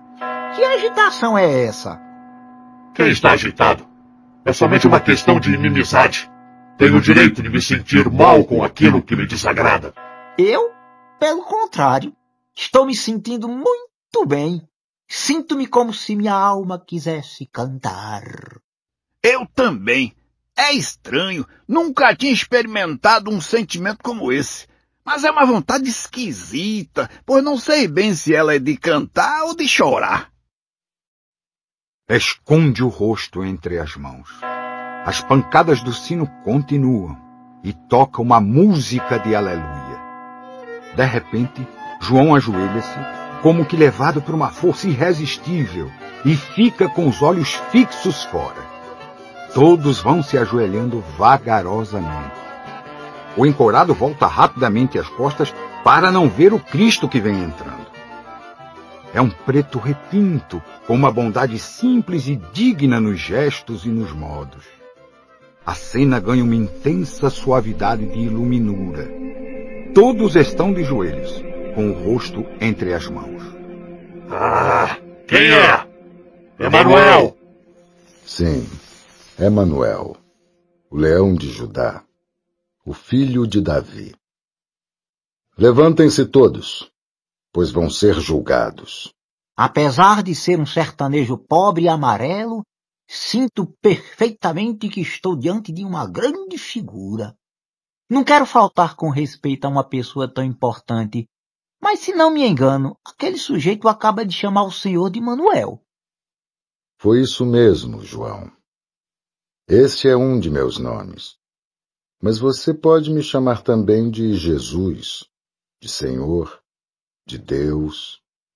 Ele gosta de me chamar de Manuel, ou Emanuel, porque pensa que assim pode se persuadir de que sou somente homem.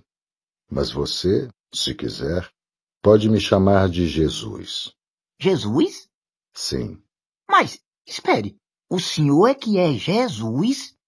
Sou. Aquele Jesus a quem chamavam Cristo?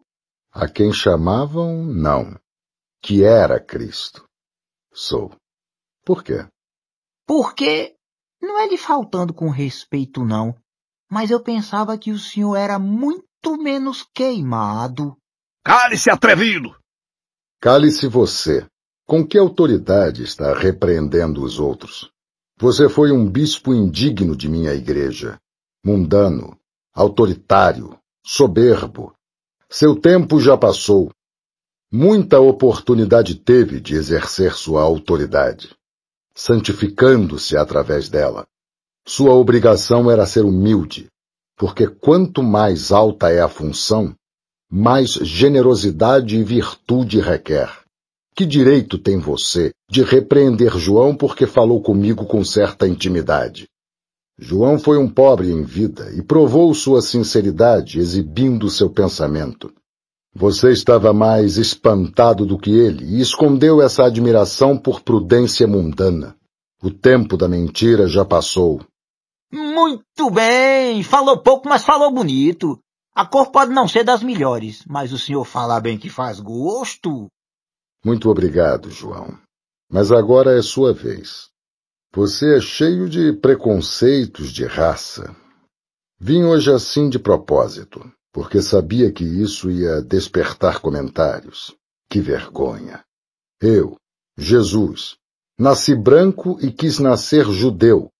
Como podia ter nascido preto? Para mim, tanto faz um branco como um preto. Você pensa que eu sou americano para ter preconceito de raça?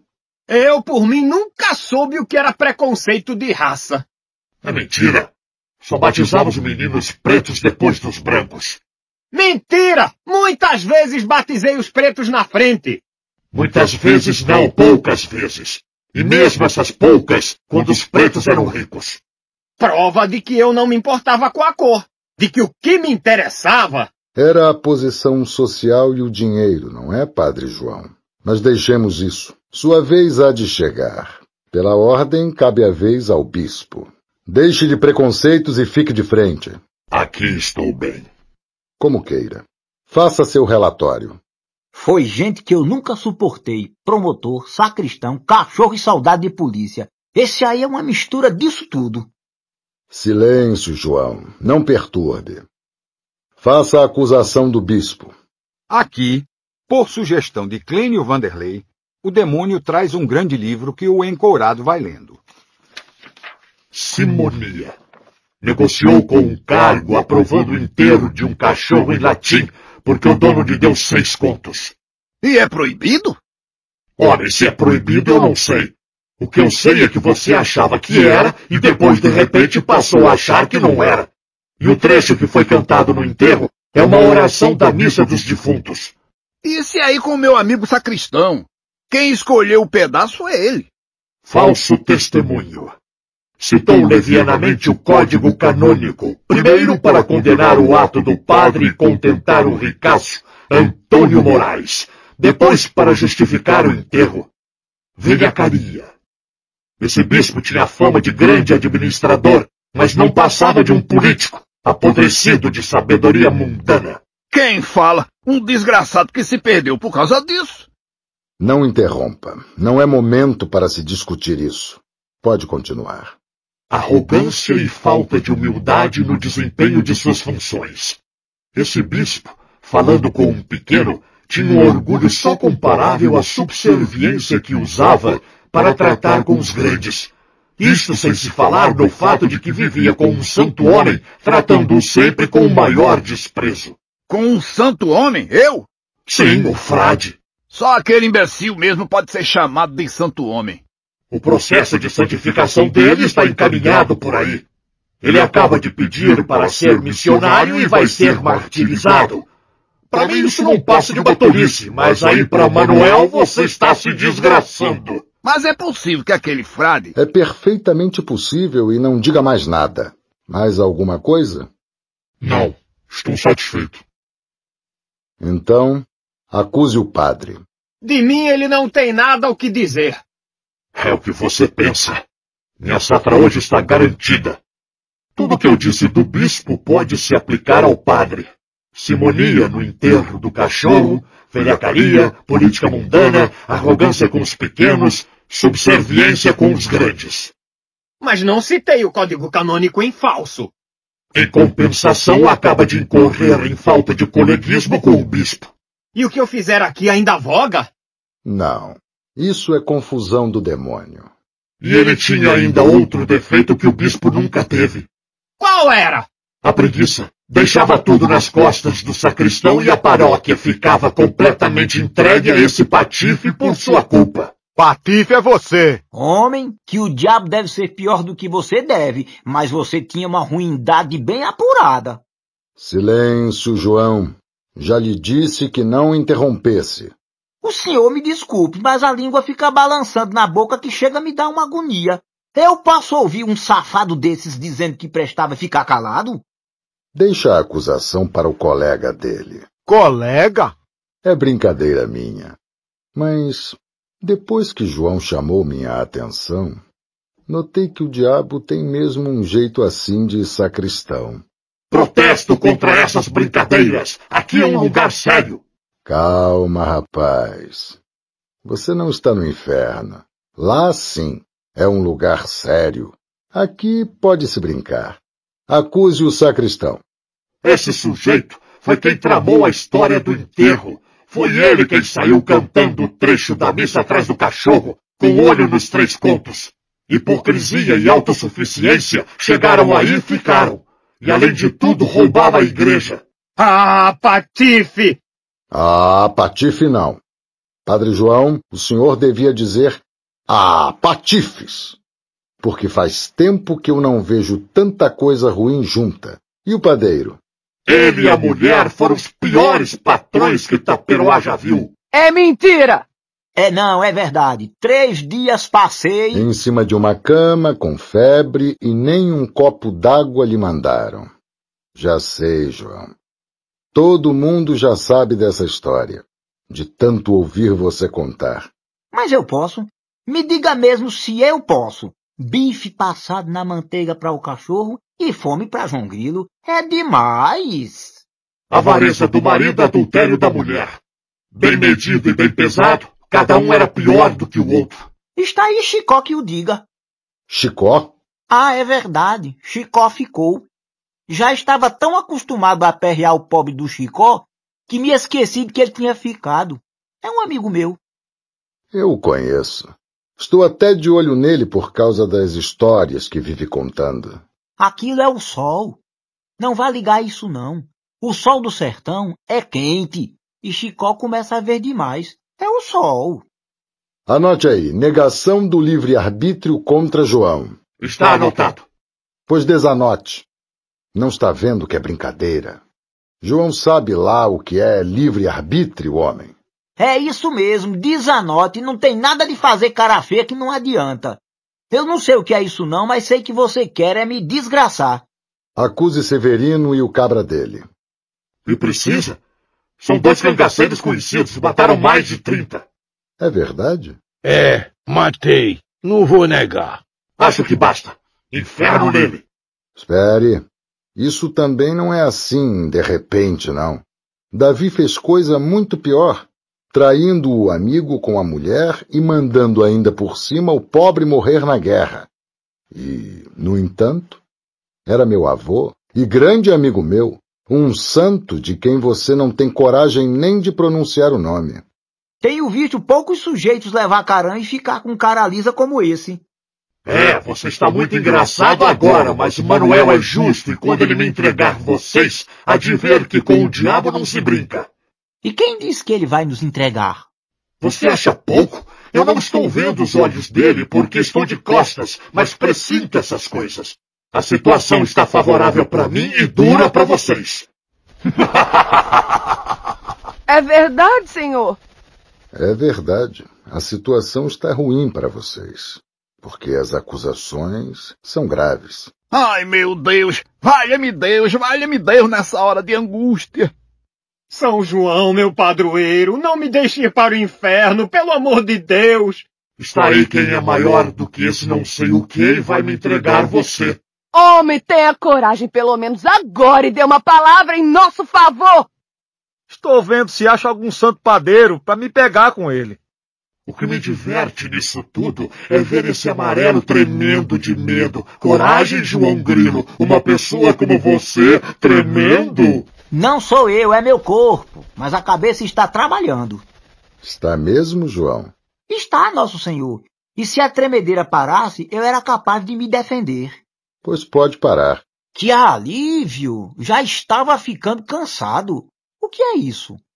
É besteira do demônio. Esse sujeito tem mania de fazer mágica. Eu logo vi que isso só podia ser confusão desse catimbozeiro. E agora? O que é que você diz em sua defesa? Sei que você é astuto, mas não pode negar o fato de que foi acusado. O senhor vai me desculpar, mas eu não fui acusado de coisa nenhuma. Não? Foi mesmo não. Começou com uma confusão tão grande que eu me esqueci de acusá-lo. Vou começar. Você não vai começar coisa nenhuma, porque a hora de acusar já passou. Deixe de chicana, João. Você pensa que isso aqui é o Palácio da Justiça? Pode acusar. Agora você me paga, amarelo. O sacristão, o padre e o bispo fizeram o enterro do cachorro, mas a história foi toda tramada por ele. E vendeu um gato à mulher do padeiro dizendo que ele botava dinheiro. Mentira, nosso senhor! Verdade, João Grilo. É, é verdade, mas do jeito que eles me pagavam, o jeito era eu me virar. Além disso, eu estava com pena do gato, tão abandonado, e queria que ele passasse bem. É, e nessa pena levou meus 500 mil réis. Depois foi ele quem matou o Severino e o cabra dele, com uma história de gaita, Padre Cícero e não sei que mais.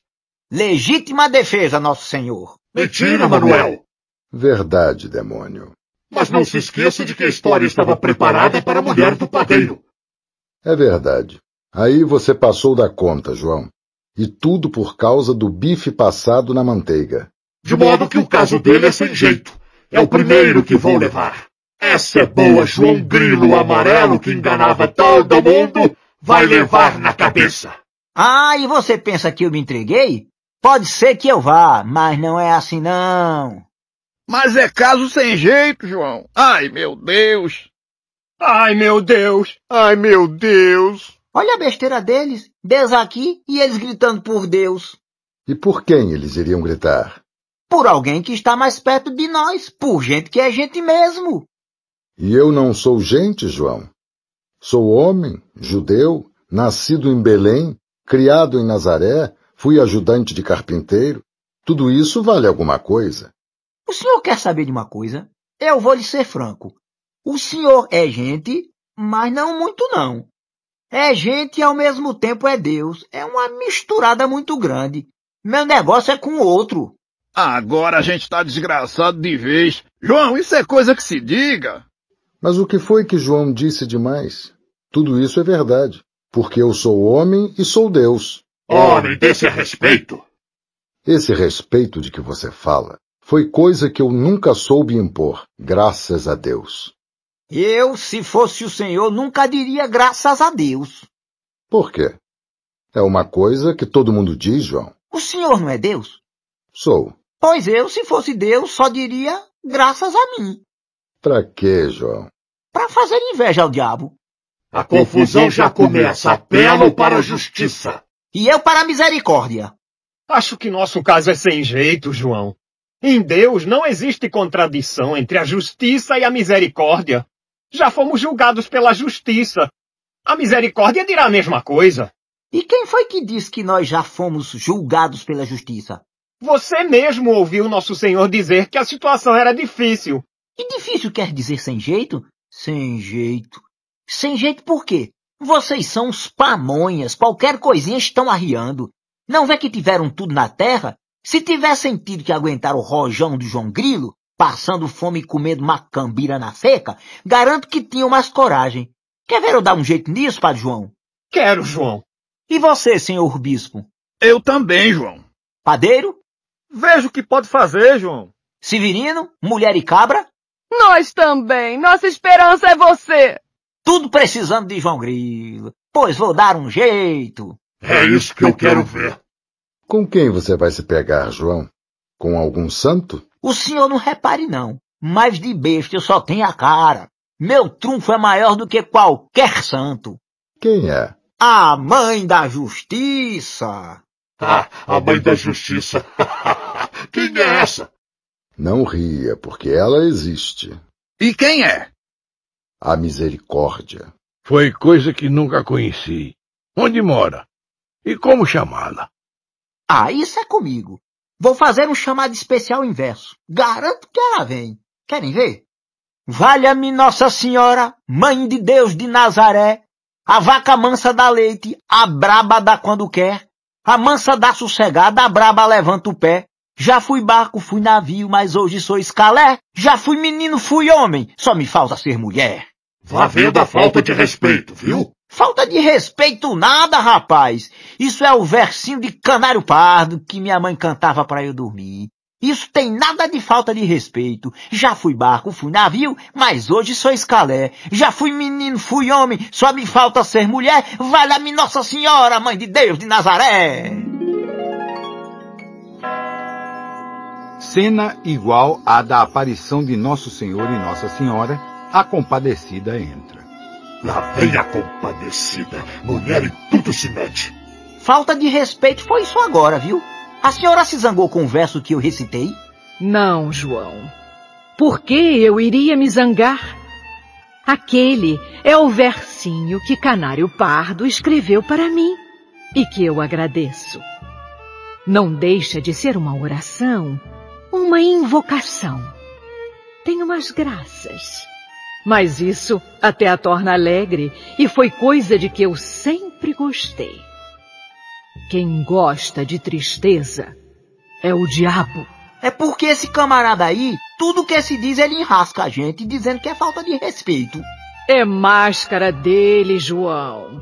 Como todo fariseu, o diabo é muito apegado às formas exteriores. É um fariseu consumado. Protesto! Eu já sei que você protesta, mas não tenho o que fazer, meu velho. Discordar de minha mãe é que não vou. Grande coisa esse chamego que ela faz para salvar todo mundo. Termina desmoralizando tudo. Você só fala assim porque nunca teve mãe. É mesmo, um sujeito ruim desse só sendo filho de chocadeira. E para que foi que você me chamou, João? É que esse filho de chocadeira quer levar a gente pro inferno. Eu só podia me pegar mesmo com a senhora. As acusações são graves. Seu filho disse que há tempo não via tanta coisa ruim junta. Ouvi as acusações. E então? E então? Você ainda pergunta? Maria vai nos defender. Padre João, puxa aí uma Ave Maria. Ave Maria, cheia de graça, o Senhor é convosco. Bendita sois vós entre as mulheres. Bendito é o fruto de vosso ventre, Jesus. Um momento, um momento. Antes de respondermos, lembrem-se de dizer em vez de agora e na hora de nossa morte, agora na hora de nossa morte. Porque do jeito que nós estamos, está tudo misturado. Santa Maria, Mãe de Deus, rogai por nós, pecadores, agora na hora de nossa morte. Amém. Não precisava fazer a modificação, João. Eu entenderia. É, a senhora eu acredito que entendesse, mas aquele sujeito ali, com muito menos do que isso, faz uma confusão. Está bem. Vou ver o que posso fazer. Está vendo? Isso aí é gente, gente boa. Não é filha de chocadeira, não. Gente como eu, pobre. Filha de Joaquim e de Ana, casada com um carpinteiro, tudo gente boa. E eu, João? Estou esquecido nesse meio? Não é o que eu digo, senhor. A distância entre nós e o senhor é muito grande. Não é por nada não, mas sua mãe é gente como eu. Só que gente muito boa, enquanto que eu não valho nada. Mas com toda desgraça, acho que sou muito menos ruim do que o sacristão. Intercedo por esses pobres que não têm ninguém por eles, meu filho. Não os condene. Que é que eu posso fazer? Esse aí era um bispo avarento, simoníaco, político. Mas isso é a única coisa que se pode dizer contra ele. E era trabalhador, cumpria suas obrigações nessa parte. Era de nosso lado. E quem não é contra nós, é por nós. Manuel, o padre e o sacristão. Ah! É verdade que não eram dos melhores. Mas você precisa levar em conta a língua do mundo e o modo de acusar do diabo. O bispo trabalhava e por isso era chamado de político e de mero administrador. Já com esses dois, a acusação é pelo outro lado. É verdade que eles praticaram atos vergonhosos, mas é preciso levar em conta a pobre e triste condição do homem. A carne implica essas coisas turvas e mesquinhas. Quase tudo o que eles faziam era por medo. Eu conheço isso, porque convivi com os homens. Começam com medo, coitados, e terminam por fazer o que não presta, quase sem querer. É medo. Medo? Medo de quê? Ah, senhor, de muitas coisas. Medo da morte. Medo do sofrimento. Medo da fome. Medo da solidão. Perdoei minha mulher na hora da morte porque a amava e porque sempre tive um medo terrível da solidão. E é a mim que vocês vêm dizer isso. A mim, que morri abandonado até por meu pai. Era preciso e eu estava a seu lado. Mas não se esqueça da noite no jardim.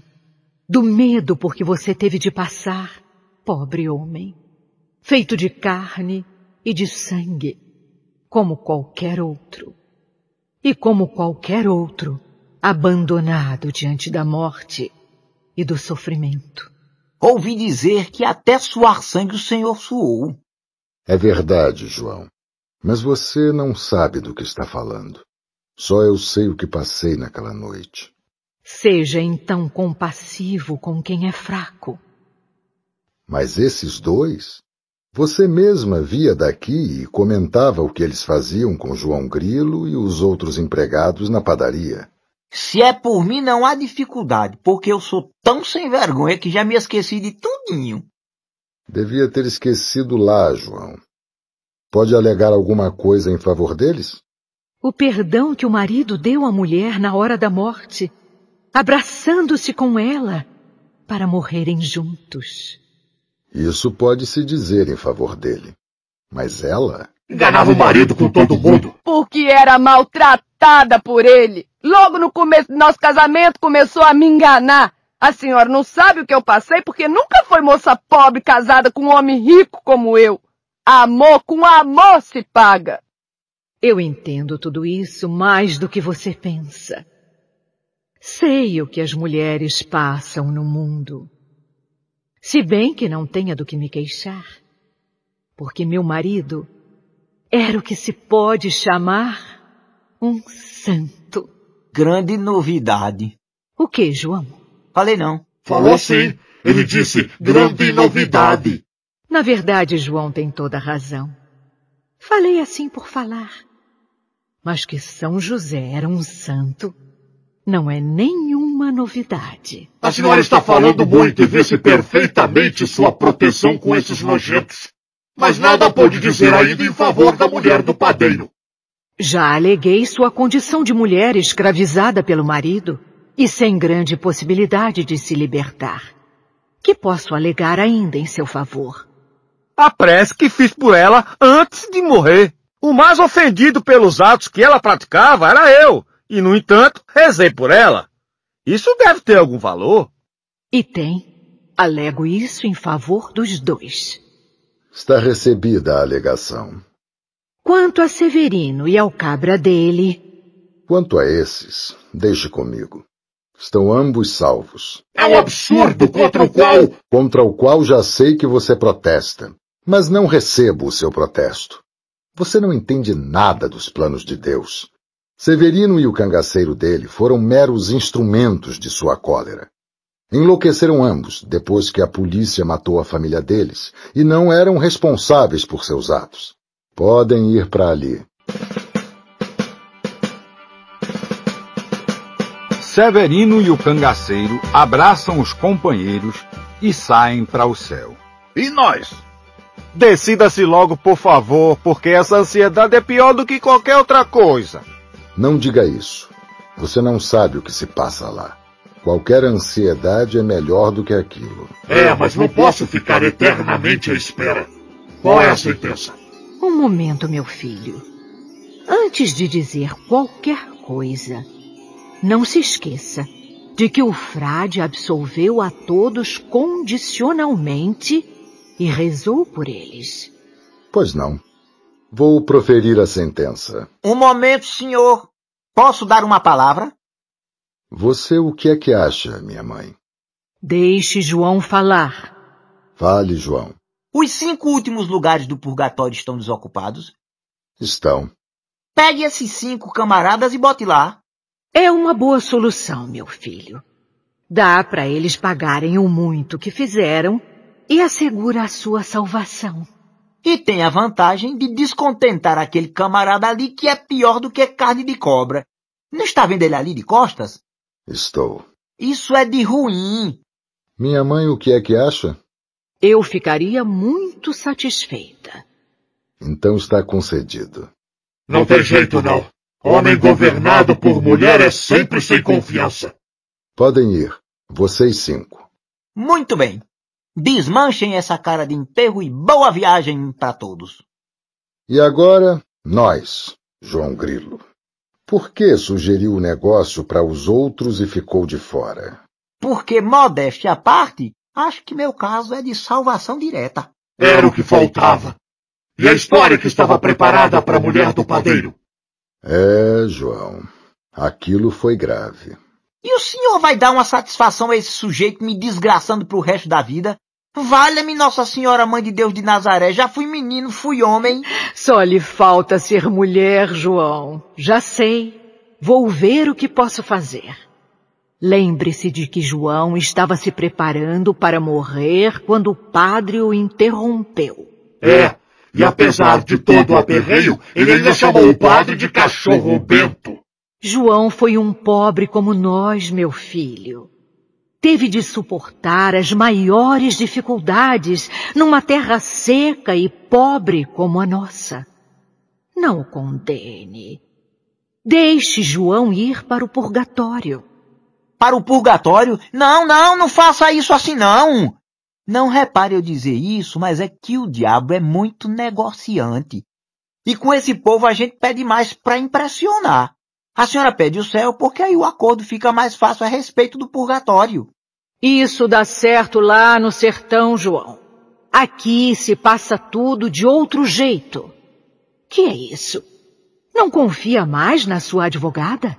Confio, Nossa Senhora. Mas esse camarada termina enrolando nós dois. Deixe comigo. Peço-lhe então, muito simplesmente, que não condene João. O caso é duro. Compreendo as circunstâncias em que João viveu. Mas isso também tem um limite. Afinal de contas, o mandamento existe e foi transgredido. Dê-lhe então outra oportunidade. Como? Deixe João voltar. Você se dá por satisfeito? Demais! Para mim é até melhor, porque daqui para lá eu tomo cuidado na hora de morrer e não passo nem pelo purgatório para não dar gosto ao cão. Então fica satisfeito? Eu fico. Quem deve estar danado é o filho de chocadeira. O encourado, furioso, volta-se para João, mas neste momento dá um grande grito, deita-se no chão e rasteja até onde está a virgem para que ela lhe ponha o pé sobre a nuca conforme Gênesis, capítulo 3, versículo 15, saindo depois. Que foi que ele teve, meu Deus? Na raiva virou-se para você e me viu. Quer dizer que estou despachado, não é? Não. Vou deixar que você volte, porque minha mãe me pediu. Mães, só deixo com uma condição. Qual é? Você me fazer uma pergunta a que eu não possa responder. Pode ser? Está difícil. É possível. Você que é tão esperto. Mais esperto do que eu é o senhor que me criou. Mas vou tentar sempre. Isto, João. Tenha coragem. Não desanime, que eu estou aqui, torcendo por você. Então estou garantido. Eu me lembro de que uma vez, quando o padre João estava me ensinando o catecismo, leu um pedaço do Evangelho. Lá se dizia que ninguém sabe o dia e a hora em que haverá o dia do juízo, nem homem, nem os anjos que estão no céu, nem o filho. Somente o Pai é que sabe. Está escrito lá assim mesmo? Está. É no Evangelho de São Marcos, capítulo 13, versículo 32. Isso é que é conhecer a Bíblia. O senhor é protestante? Sou não, João. Sou católico. Pois na minha terra, quando a gente vê uma pessoa boa e que entende de Bíblia, vai ver é protestante. Bom, se o senhor não faz objeção, minha pergunta é esta. Em que dia vai acontecer sua segunda ida ao mundo? João, isso é um grande mistério. É claro que eu sei, mas ninguém entenderia nada se eu explicasse. Nem posso explicar nada agora, porque você vai voltar e isso faz parte de minha vida íntima com meu pai. Então deixa eu ir-me embora. Acredito que o senhor saiba. Isso faz parte de sua vida íntima com o senhor seu pai. Mas o que o senhor disse foi que eu podia voltar se lhe fizesse uma pergunta que o senhor não pudesse responder. É verdade, meu filho. Eu sei, mas para que você não fique cheio de si, vou lhe confessar que já sabia que você ia se sair bem. Quer dizer que posso voltar? Pode, João. Vá com Deus. Com Deus e com Nossa Senhora, que foi quem me valeu. Até a vista, grande advogada. Não me deixe de mão, não, viu? Estou decidido a tomar jeito, mas a senhora sabe que a carne é fraca. Até a vista, João. Muito obrigado, senhor. Até a vista. Até a vista, João. João bota o velho e esburacado chapéu de palha na cabeça e vai saindo. João. Senhor. Veja como se porta. Sim, senhor. Se a senhora continuar a interceder desse jeito por todos, o inferno vai terminar como disse Murilo, feito repartição pública, que existe, mas não funciona. Palhaço entrando. Aqui Sinto interromper a conversa de dois atores tão importantes, mas é preciso arrumar novamente a cena para o enterro de João. Estamos novamente na Terra. Levem seus tronos, por favor, enquanto se ajeita o resto do cenário e o espetáculo continua. Chicó arranjou uma rede e colocou nela o corpo do amigo. Vamos enterrá-lo, ele e eu. Vai começar o quadro final da peça.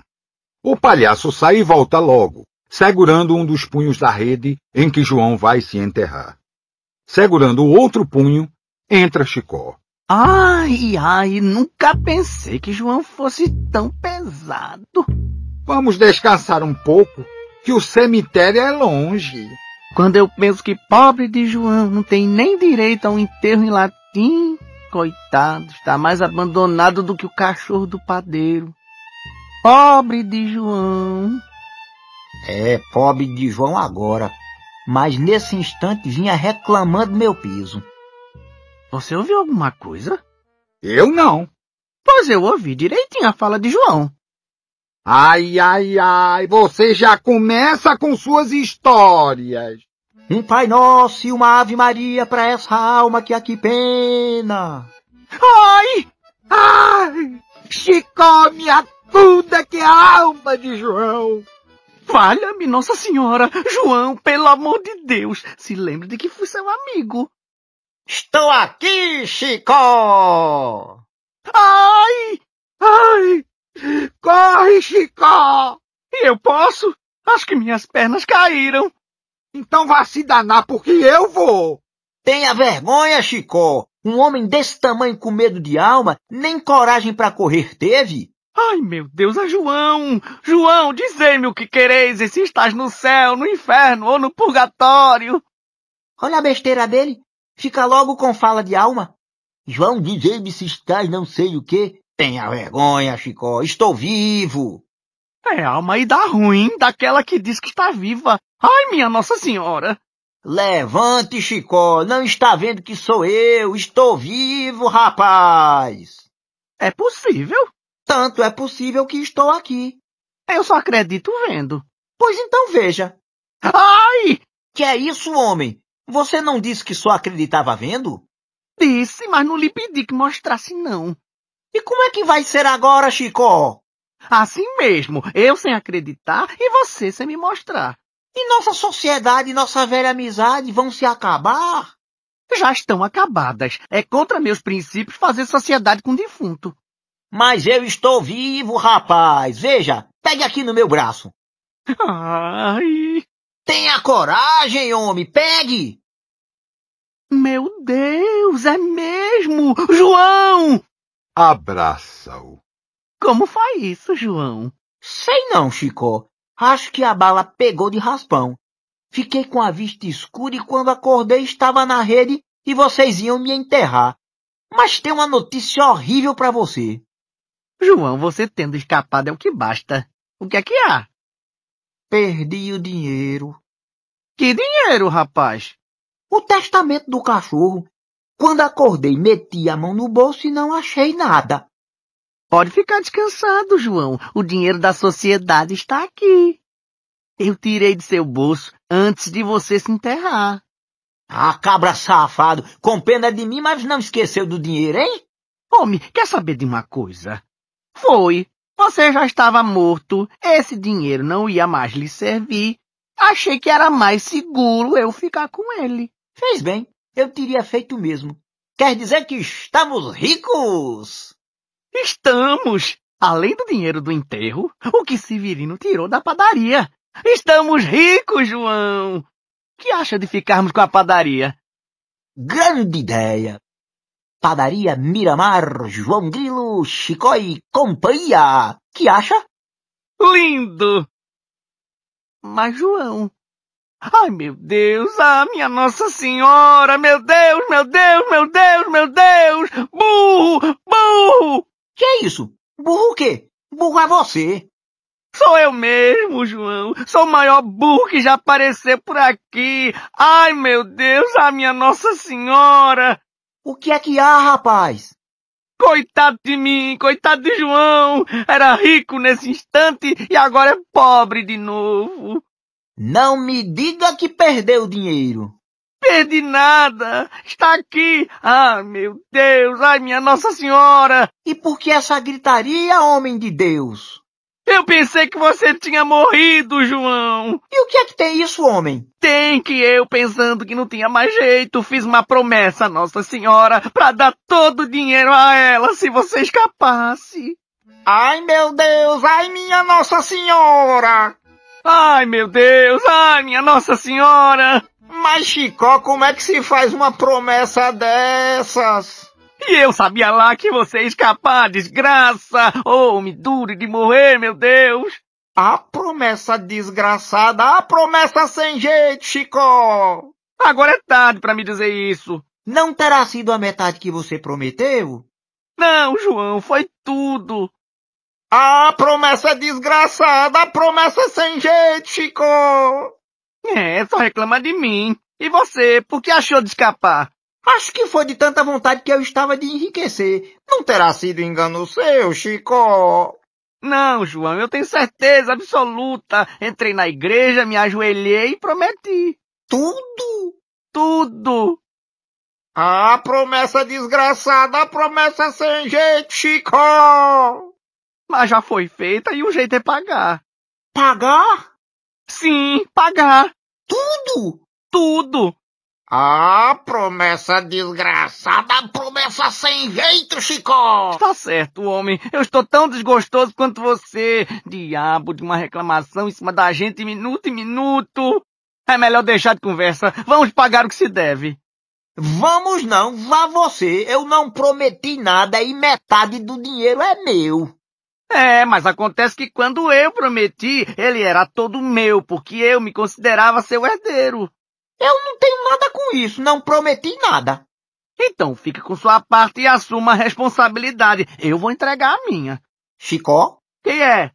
Espere por mim, eu vou também. Vai? Vou. Pois eu já estava convencido de que você estava certo. É, mas faltou quem me convencesse. Se fosse a outro santo, ainda ia ver se dava um jeito. Mas você achou de prometer logo a Nossa Senhora. Quem sabe se eu não escapei por causa disso? O dinheiro fica como se fossem os honorários da advogada. Nunca pensei que essa também aceitasse pagamento. João, veja como fala. Que é isso, Chicó? Está se mascarando?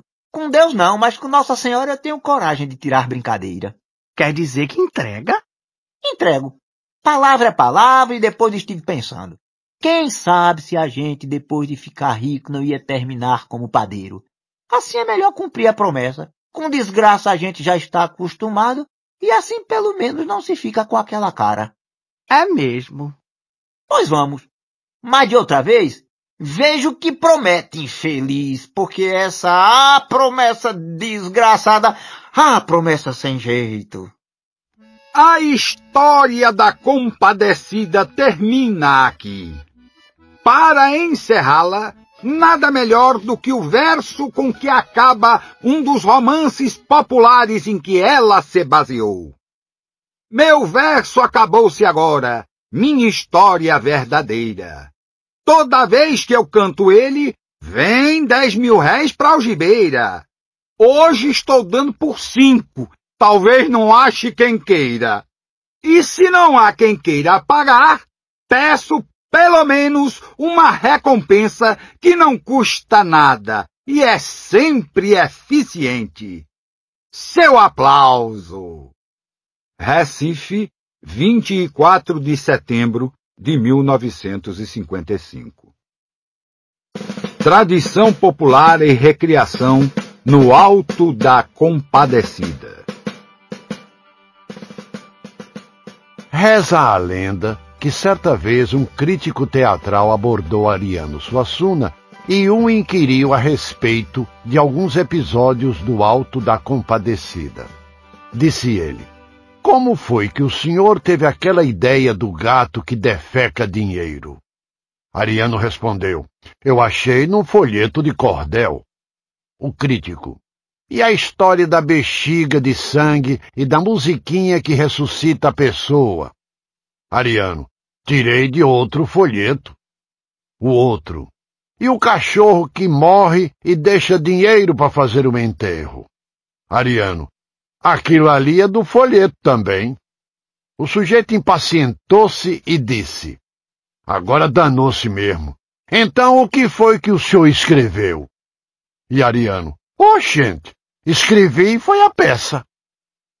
O episódio certamente não aconteceu dessa forma, mas não importa. Que sirva este exemplo como ilustração dos comentários que se seguem. A verdade de um episódio assim que o próprio Ariano nunca conta duas vezes do mesmo modo, não necessita de um registro taquigráfico do diálogo acontecido. É um simples ping-pong de ideias que pode ser fielmente reproduzido sem perda de dezenas de maneiras diferentes. De fato, alguns episódios do Alto da Compadecida baseiam-se em textos anônimos da tradição popular nordestina.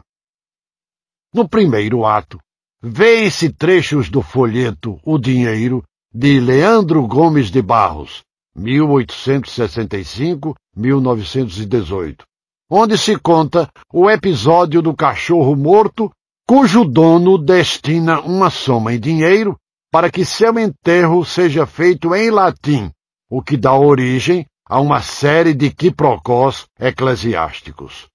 No segundo ato, o episódio do gato que descome moedas e o da falsa ressurreição ao som do instrumento mágico são inspirados no romance popular anônimo História do Cavalo que Defecava Dinheiro.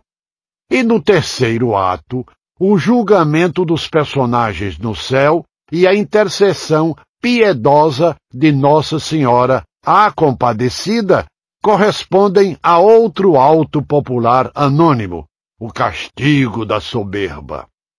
Estes três textos-fonte, aliás, são reproduzidos no livro de Leonardo Mota, Violeiros do Norte, cuja primeira edição é de 1925. A versão de O Castigo da Soberba foi colhida por Mota junto ao cantador Anselmo Vieira de Souza, 1867-1926. A reação de estranheza do crítico, supondo-se que o episódio de fato ocorreu, deve-se certamente à frustração de uma expectativa, a de que o autor de um texto teatral deva tirar esse texto inteiro da sua própria cabeça, de sua própria imaginação. Um autor que se apropria de cenas concebidas por outra pessoa pode parecer, por um tal critério, um sujeito meio desonesto. E se confessa abertamente tê-lo feito, parece, ainda por cima, cínico. Este modo de pensar do crítico não é de todo injustificado. Porque se olharmos em torno de nós e virmos a pirataria e a picaretagem que campeiam no mundo das artes e da cultura de massas, pensaremos de imediato que é preciso vigiar muito de perto qualquer indivíduo que admita ter se apossado da criação alheia.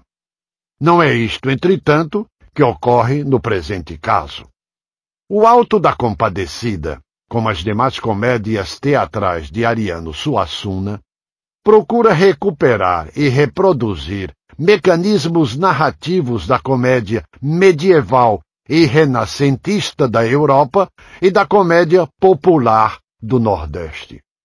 Um aspecto importantíssimo desse tipo de teatro é o seu caráter tradicional e coletivo, no qual a fidelidade a uma tradição é tão importante quanto à originalidade individual, ou mais até, e onde o autor não julga que escreve por si só, mas com a colaboração implícita de uma comunidade inteira. Note-se que Suassuna não pediu emprestadas cenas de outra peça de teatro, mas sim episódios narrados em verso nos romances populares. O episódio é transposto do verso para a prosa e da narrativa indireta para a encenação direta. O cavalo que defeca dinheiro transforma-se num gato que descome dinheiro. A rabequinha mágica do romance popular é substituída na peça por uma gaita. O autor da peça apropria-se de episódios já existentes, mas não tem com eles a atitude reverente ou respeitosa de autores eruditos que recorrem às fontes populares. Ele muda o que lhe convém, mantém intacto o que lhe interessa e parece sentir-se totalmente à vontade com isto. Ao usar episódios tradicionais, Suassuna adota a mesma atitude apropriativa dos artistas medievais ou nordestinos. A tradição é um imenso caldeirão de ideias, histórias, imagens, falas, temas e motivos. Todos bebem desse caldo, todos recorrem a ele. Todos trazem a contribuição de seu talento individual, mas cada um vê a si próprio como apenas um a mais na linhagem de pessoas que contam e recontam as mesmas histórias, pintam e repintam as mesmas cenas, cantam e recantam os mesmos versos. Histórias, cenas e versos são sempre os mesmos por força da tradição, mas são sempre outros por força da visão pessoal de cada artista. Um folheto de cordel e uma peça de teatro têm, além disso, um elemento em comum. São obras de literatura oral que só se transformam em livro por questões de ordem prática, preservação e transporte do texto. Mas um folheto de cordel é feito para ser recitado em voz alta. Uma peça é feita para ser encenada por atores. Shakespeare ou José Pacheco podem ser lidos do silêncio de uma sala e dar ao leitor uma experiência recompensadora. Mas não é para este tipo de leitura que tais obras foram escritas, e sim para transmissão oral, viva, em carne e osso, som e fúria. O gesto de Ariano Suassuna, ao teatralizar um texto em verso, equivale ao gesto do cordelista ao versar uma história em prosa. O verbo versar é de uso corrente entre os autores de cordel. Trata-se de pegar uma história já existente, seja um livro ou uma narrativa oral, lenda popular, conto de fadas, etc., e recontá-la em forma de cestilhas. Quando um cordelista versa o Romeu e Julieta de Shakespeare, assina-a como obra sua, assim como Shakespeare assinou como obra sua a própria peça, cujo argumento original, a propósito, não é do bardo inglês. Suassuna cita com frequência em suas aulas espetáculo o caso desse folheto, em que o poeta popular narra a história como ela se passou, mas nos versos finais faz uma ressalva, dizendo que contou a história daquele jeito para ser fiel a ela, mas que não concorda com o final. O cordelista, ao versar uma história alheia, faz uma distinção intuitiva entre as peripécias que são narradas e as palavras escolhidas para a narração. Recontar uma história alheia para o poeta e o dramaturgo popular é torná-la sua porque parece existir na cultura popular a noção de que a história, uma vez contada, torna-se patrimônio universal e transfere-se para o domínio público. Autoral apenas é a forma textual dada à história por cada um que a reescreveu e a reescreverá. Se isto ocorre como uma narrativa inteira, muito mais frequente é a reutilização de pequenos quadros, de cenas curtas, que podem ser recortadas inteiras de uma obra e coladas em outra, sem que o seu sentido se perca. Uma tal sem cerimônia pode ser vista com restrições na mentalidade autoral que vigora na literatura erudita, na qual a limitação é um defeito e o plágio um delito.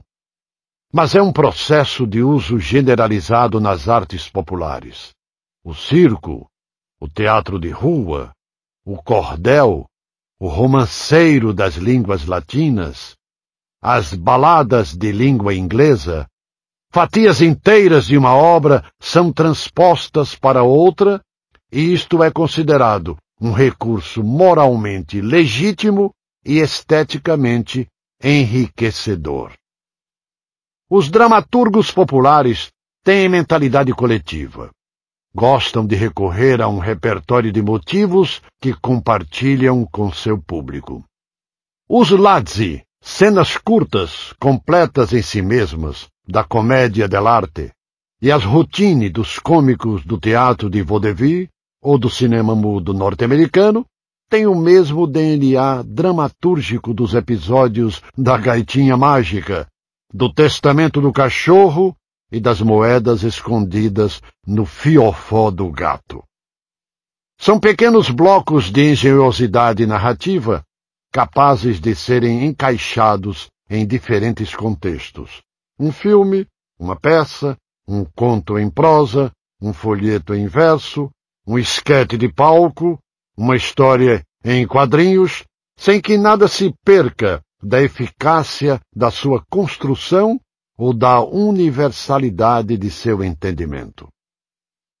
Os episódios usados por Ariano têm uma mecânica narrativa simples e divertida. Prestam-se à sátira social e lidam com imagens fortes de impacto imediato. Falsa morte e falsa ressurreição. O dinheiro igualado ao excremento. O ambicioso que engole uma história absurda porque a ambição o cega.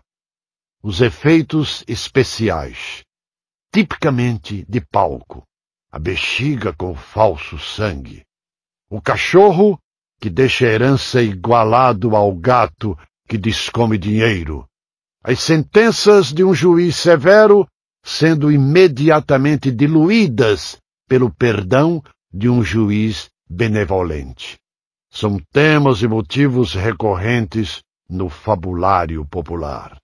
Sua linguagem é ideogrâmica, visual, palpável e exprime-se mais por imagens concretas, como os rebos ou enigmas figurados das publicações charadísticas, do que por conceitos abstratos. Incrustados numa estrutura teatral mais ampla e mais encorpada, do que a das peças populares, porque se beneficia da identificação do autor com o teatro clássico europeu do século de ouro. Esses pequenos episódios são como figuras que ilustram um texto, ou como canções já prontas que surgem a certa altura em um musical. Mantêm sua unidade original, mas são revistas noutro contexto, enriquecendo-o e sendo renovadas por ele. O mesmo processo de apropriação e renovação ocorre com o uso do personagem João Grilo. Ariano já afirmou que ao dar o nome de João Grilo ao protagonista do Alto da Compadecida, pensava estar fazendo uma ponte entre o seu teatro e o cordel nordestino, numa homenagem ao herói do romance de cordel de João Martins de Ataíde, 1877-1959, intitulado As Proezas de João Grilo, e a um vendedor de jornal astucioso que conheci na década de 1950 e que tinha este apelido. Descobriu depois, através do português José Cardoso Marques, que em Portugal também existia um herói picaresco com este nome. João Grilo é claramente uma nova encarnação de Pedro Malazarte. Talvez o nosso herói espertalhão mais conhecido, e que na Península Ibérica tinha o nome de Pedro Urdemalas. Outro antepassado ilustre seu é Lazarilho de Tormes, o guia de cego que luta para sobreviver no meio da miséria e da violência, sendo forçado a tornar-se sagaz, trapaceiro e, por vezes, cruel. Também se relaciona com personagens da comédia dell'arte europeia, como o Arlequim, espertalhão, cheio de espírito lúdico. Todos são típicos heróis pregadores de peças, e suas vítimas tanto podem ser os ladrões e bandidos, como os burgueses ricos e as autoridades. Foram os modelos em que se inspiraram os demais heróis picarescos do cordel. o cancão de fogo dos folhetos de Leandro Gomes de Barros, 1865-1918. O Sabido Sem Estudo, de Manuel Camilo dos Santos, 1905-1992, e outros. Cada um deles é uma espécie de reencarnação dos anteriores, mas, ao dar-lhe um novo nome, o autor meio que se apropria dessas características universais e sente-se à vontade para modificar o personagem de acordo com a sua conveniência. A interferência mais eficaz feita por Ariano no personagem João Grilo foi dar-lhe um companheiro, Chicó, o mentiroso inofensivo. Inspirado numa figura real que Ariano conhecera em Taperoá. Chicó veio trazer para esse personagem ibérico e cordelesco uma terceira pátria literária, o circo.